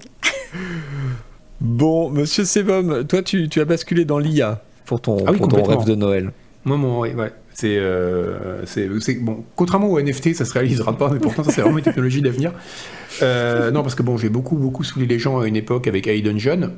Euh, qui d'ailleurs pour ceux qui n'ont pas suivi alors je sais plus trop où ça en est mais le projet était un peu parti en ficette Ah parce bon qu'il y avait des histoires ouais en fait il y avait eu des histoires de, de, de, de censure assez considérables. Enfin de censure. Parce que les gens l'utilisaient pour générer du contenu pas forcément très très euh, comment dire euh, sympathique. Et du coup ils ont commencé à mettre des critères beaucoup plus stricts euh, et ça a fait fuir une partie de la communauté. Donc ça voilà. Bon il y a eu pas mal de petits un petit drama dans la communauté de AI Dungeon et bon Donc, c'est- Dungeon, c'est c'est ce jeu de rôle en, en mode texte Voilà. où euh, c'est une AI qui, c'est une intelligence artificielle qui, qui interprète le langage, c'est ça C'est ça, voilà. En gros, c'est vraiment un jeu de rôle en mode texte, vraiment à l'ancienne, où on arrive dans, euh, où on peut, on arrive, dans une pièce d'un donjon et on vous demande qu'est-ce que vous devez faire. Donc on revient directement en 1975. Mais euh, ce qui est intéressant, c'est que là, c'est une IA qui génère le texte. Et, euh, et c'est très très drôle. Alors c'est souvent assez incohérent, mais c'est souvent très drôle et c'est quand même assez fascinant à voir. Et c'est vrai qu'aujourd'hui, alors je sais pas quelle IA c'est, je crois que c'était GPT-2 à l'époque. Après ils ont fait un nouveau modèle qui était un peu mieux. Mais, euh, mais donc du coup, euh, maintenant aujourd'hui qu'il y a des modèles euh, beaucoup plus euh, beaucoup plus réussis, enfin beaucoup plus, en tout cas des modèles faciles d'accès de génération d'images à partir de texte, ce qui n'était pas le cas avant, ce qui n'était pas le cas à l'époque où Dungeon Mm. a été lancé, où c'est des choses qui étaient un peu uniquement accessibles dans les laboratoires. Bah, on a fait un stream là-dessus avec Alt il y a pas longtemps. hein. Et je me dis que ce serait vraiment, ça va peu à peu quand même devient possible l'idée d'un jeu où tout serait généré par IA. C'est-à-dire on pourrait imaginer un jeu d'aventure en mode texte, enfin en tout cas un jeu d'aventure graphique comme on disait à l'époque, où on aurait en plus du texte qui décrirait la scène, euh, des images, euh, une illustration en fait. Et euh, techniquement, c'est aujourd'hui tout à fait possible. Et ça, ce serait vraiment quand même très très très intéressant. Mhm. Même s'il faudra sans doute attendre au moins une décennie avant qu'on arrive à avoir du contenu cohérent et pas juste complètement délirant, euh, ce qui est intéressant aussi, mais pas de la même façon. quoi. Mais je, je peux comprendre l'amusement, mais paradoxalement, je vois pas où est le jeu euh, dans, dans ce projet. Bah, ça dépend Bah. où tu mets la limite du jeu, mais euh, en soi, c'est quand même très très rigolo, quoi. Parce qu'il y a. Oui, c'est- rigolo, je te dis, je comprends l'amusement, euh, le, le Bah, fait de, euh, de, de bah, touiller avec euh, l'IA, mais Bah, c'est le Bah, c'est ça, le but. Ouais, voilà, c'est ça. amusant. Mm. Enfin, non, pas, Non, pas mais ça- pour Yvan, faut que ce soit du taf. Oui. Faut que, Mais faut non, que- Excel avec On n'est pas là pour rigoler, euh, ouais. PSG mort en 84. Non, mais un jeu, ça, ça su- ça suppose un, un corpus de règles. Tu vois ce Hmm. que je veux dire? Ça suppose un- une mécanique, pas un- forcément un truc purement aléatoire. Ça Non, dépend de ça la définition dépend, du ouais. jeu, mais oui, Ouais. oui, oui. À ce moment-là, est-ce qu'un jeu de rôle est un jeu, tu vois? Il y a des jeux de rôle totalement narratifs euh, qui ne reposent pas du tout sur des jets de dés. Est-ce que c'est encore des jeux à ce niveau-là? Mhm. Vous Oui, avez 4 heures. ça peut être du récit, effectivement. Euh, Monsieur Malware, à Ouais, part alors- euh, la, la paix dans le monde et la démission j'avais de Bobby dit- Kotick, donc. Oui, voilà, j'avais mis la démission de Bobby Kotick, mais comme, euh, bon, ça c'est. Et un la procès, ajoutais-tu. Ah oui, et un procès aussi. Mais bon, ça c'est la même chose que désir, je pense, tous les enfants de la planète. Mais, euh, mais les... Oui, non, je disais un procès aussi parce que la déception... euh, le- la, la déception... La, la, la, tu comptais beaucoup sur Bobby. la, la dé- la démission, euh, il s'en tirerait trop bien, je trouve. Ce serait bien à un moment donné que les gens euh, euh, qui, qui, qui font du mal, euh, les, les, les patrons toxiques comme ça, payent un petit peu de leur poche, enfin voilà, qui s'en tirent pas Est-ce que Malware est la version arcane de Bobby Kotick? La version arcane? Ah oui, un petit peu, ouais. Il y a quelque chose. Mais, euh, et sinon, non, en, en termes de, de jeux vidéo, moi, mon. mon- euh, ce que je demanderais au Père Noël, c'est que cette année, il y a. euh, Nagoshi, le Toshihiro Nagoshi, le créateur des Yakuza, qui a été euh, débauché par Tencent et ça m'attriste de savoir qu'il fera Ah. plus, plus de Yakuza. Alors je sais qu'il y a quand même Yaku- Yakuza 8 qui arrive en fin d'année euh, que, que j'attends beaucoup. Mais euh, ce que j'aimerais bien, c'est que Tencent, vu que c'est des Chinois et qui sont gavés gavés de pognon, ils donnent carte blanche avec plein plein plein d'argent à Toshihiro Nagoshi pour qu'il nous fasse une sorte de, de Yakuza XXL qui aille euh, pareil se mettre euh, front contre front face à, face à Rockstar et face à GTA avec la même ambition. En gros, ce que j'aimerais, c'est que Tencent euh, euh, lui donne tous les moyens, parce que je pense qu'il le mérite. Et donc, euh, ah oui, c'est peut-être non, je dis Tencent, mais c'est NetEase. Excusez-moi, Ah, je me suis trompé, je me trompe de, de société. C'est NetEase. Mais voilà, Mm. j'aimerais bien qu'il lui donne les pleins, pou- les pleins pouvoirs et et qu'il fasse exactement ce qu'il veut, parce que bon, ces jeux ont déjà énormément de succès, mais je pense qu'ils ont ils ont le, le ils mériteraient d'avoir un succès absolument planétaire. quoi. Hmm. Un super jeu mobile. Ouais, voilà, euh, avec peut-être ouais, avec des microtransactions quoi. Voilà. Et toi, ton rêve vivant T'en as un? Oui, euh, j'ai effectivement. Euh, moi, je- j'aimerais. j'ai pas essayé- été euh, complètement satisfait par euh, par Humankind en fait. J'aimerais bien un 4X qui me qui vraiment me renouvelle le- l'émerveillement que j'avais euh, il y a des années euh, quand je quand j'attaquais un nouveau euh, civilisation. Donc ça, je Mhm. pense que c'est un problème d'âge Mais et un que 4X, c'est irréparable malheureusement. Tu veux forcément Mais, un 4 euh, cela étant, euh, j'aimerais bien un 4 qui soit ni historique, ni Ah, space opéra, mais un, un genre de, de jeu de stratégie un peu euh, epic fantasy. Imaginons Paradox euh, qui reprennent ce, ce trend-là et qui, et qui prennent la relève des Heroes of Might and Magic, euh, des Edge of Wonders, etc. Donc euh, voilà, un, un jeu de stratégie tour par tour, façon 4X, mais dans un univers euh, autre que, Tout que qu'on- Warhammer? Bah non, c'est vraiment pas pareil. Bon, après, t'as des modes pour, euh, pour euh, Crusader Kings, quoi. Ouais, mais c'est un peu trop sérieux, Crusader Kings en fait. J'ai Ouais, pas mais encore avec des- avec- Avec des modes euh, qui. Tu sais, t'as des modes euh, médiéval fantastique, Game of Thrones, Mhm. le, le Seigneur des Anneaux, tous ces trucs-là, quoi.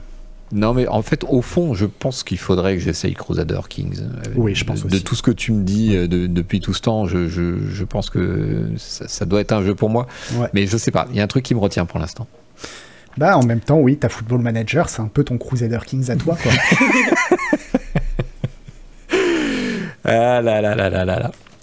Donc tous ces rêves ne se réaliseront pas. Par contre, nous aurons quand même de très belles choses euh, en 2022 probablement.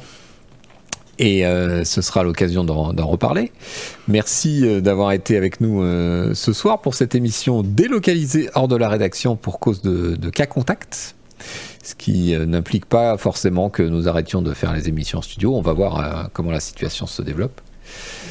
Euh, merci beaucoup pour cette soirée. Pardonnez-nous pour le retard au démarrage de l'émission dû à des problèmes techniques. Justement, on, a dû faire cette transition entre le studio et le et le comment dire distanciel de façon assez rapide. Et le, pauvre Monsieur Chat et le pauvre Jules ont, ont dû un peu galérer pour euh, réorganiser tout ça. Merci beaucoup euh, aux modos qui ont qui ont pacifié le chat, qui par ailleurs était bienveillant comme d'habitude.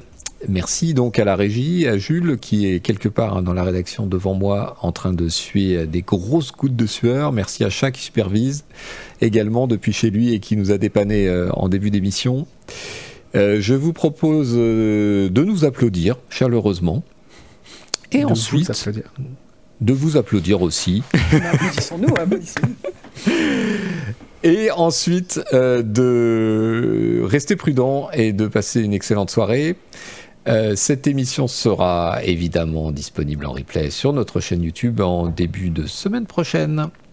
Voilà, merci à tous. Merci euh, à ceux qui ont donné des abos en début de stream pour, pour faire patienter. Merci au modo, je l'ai dit.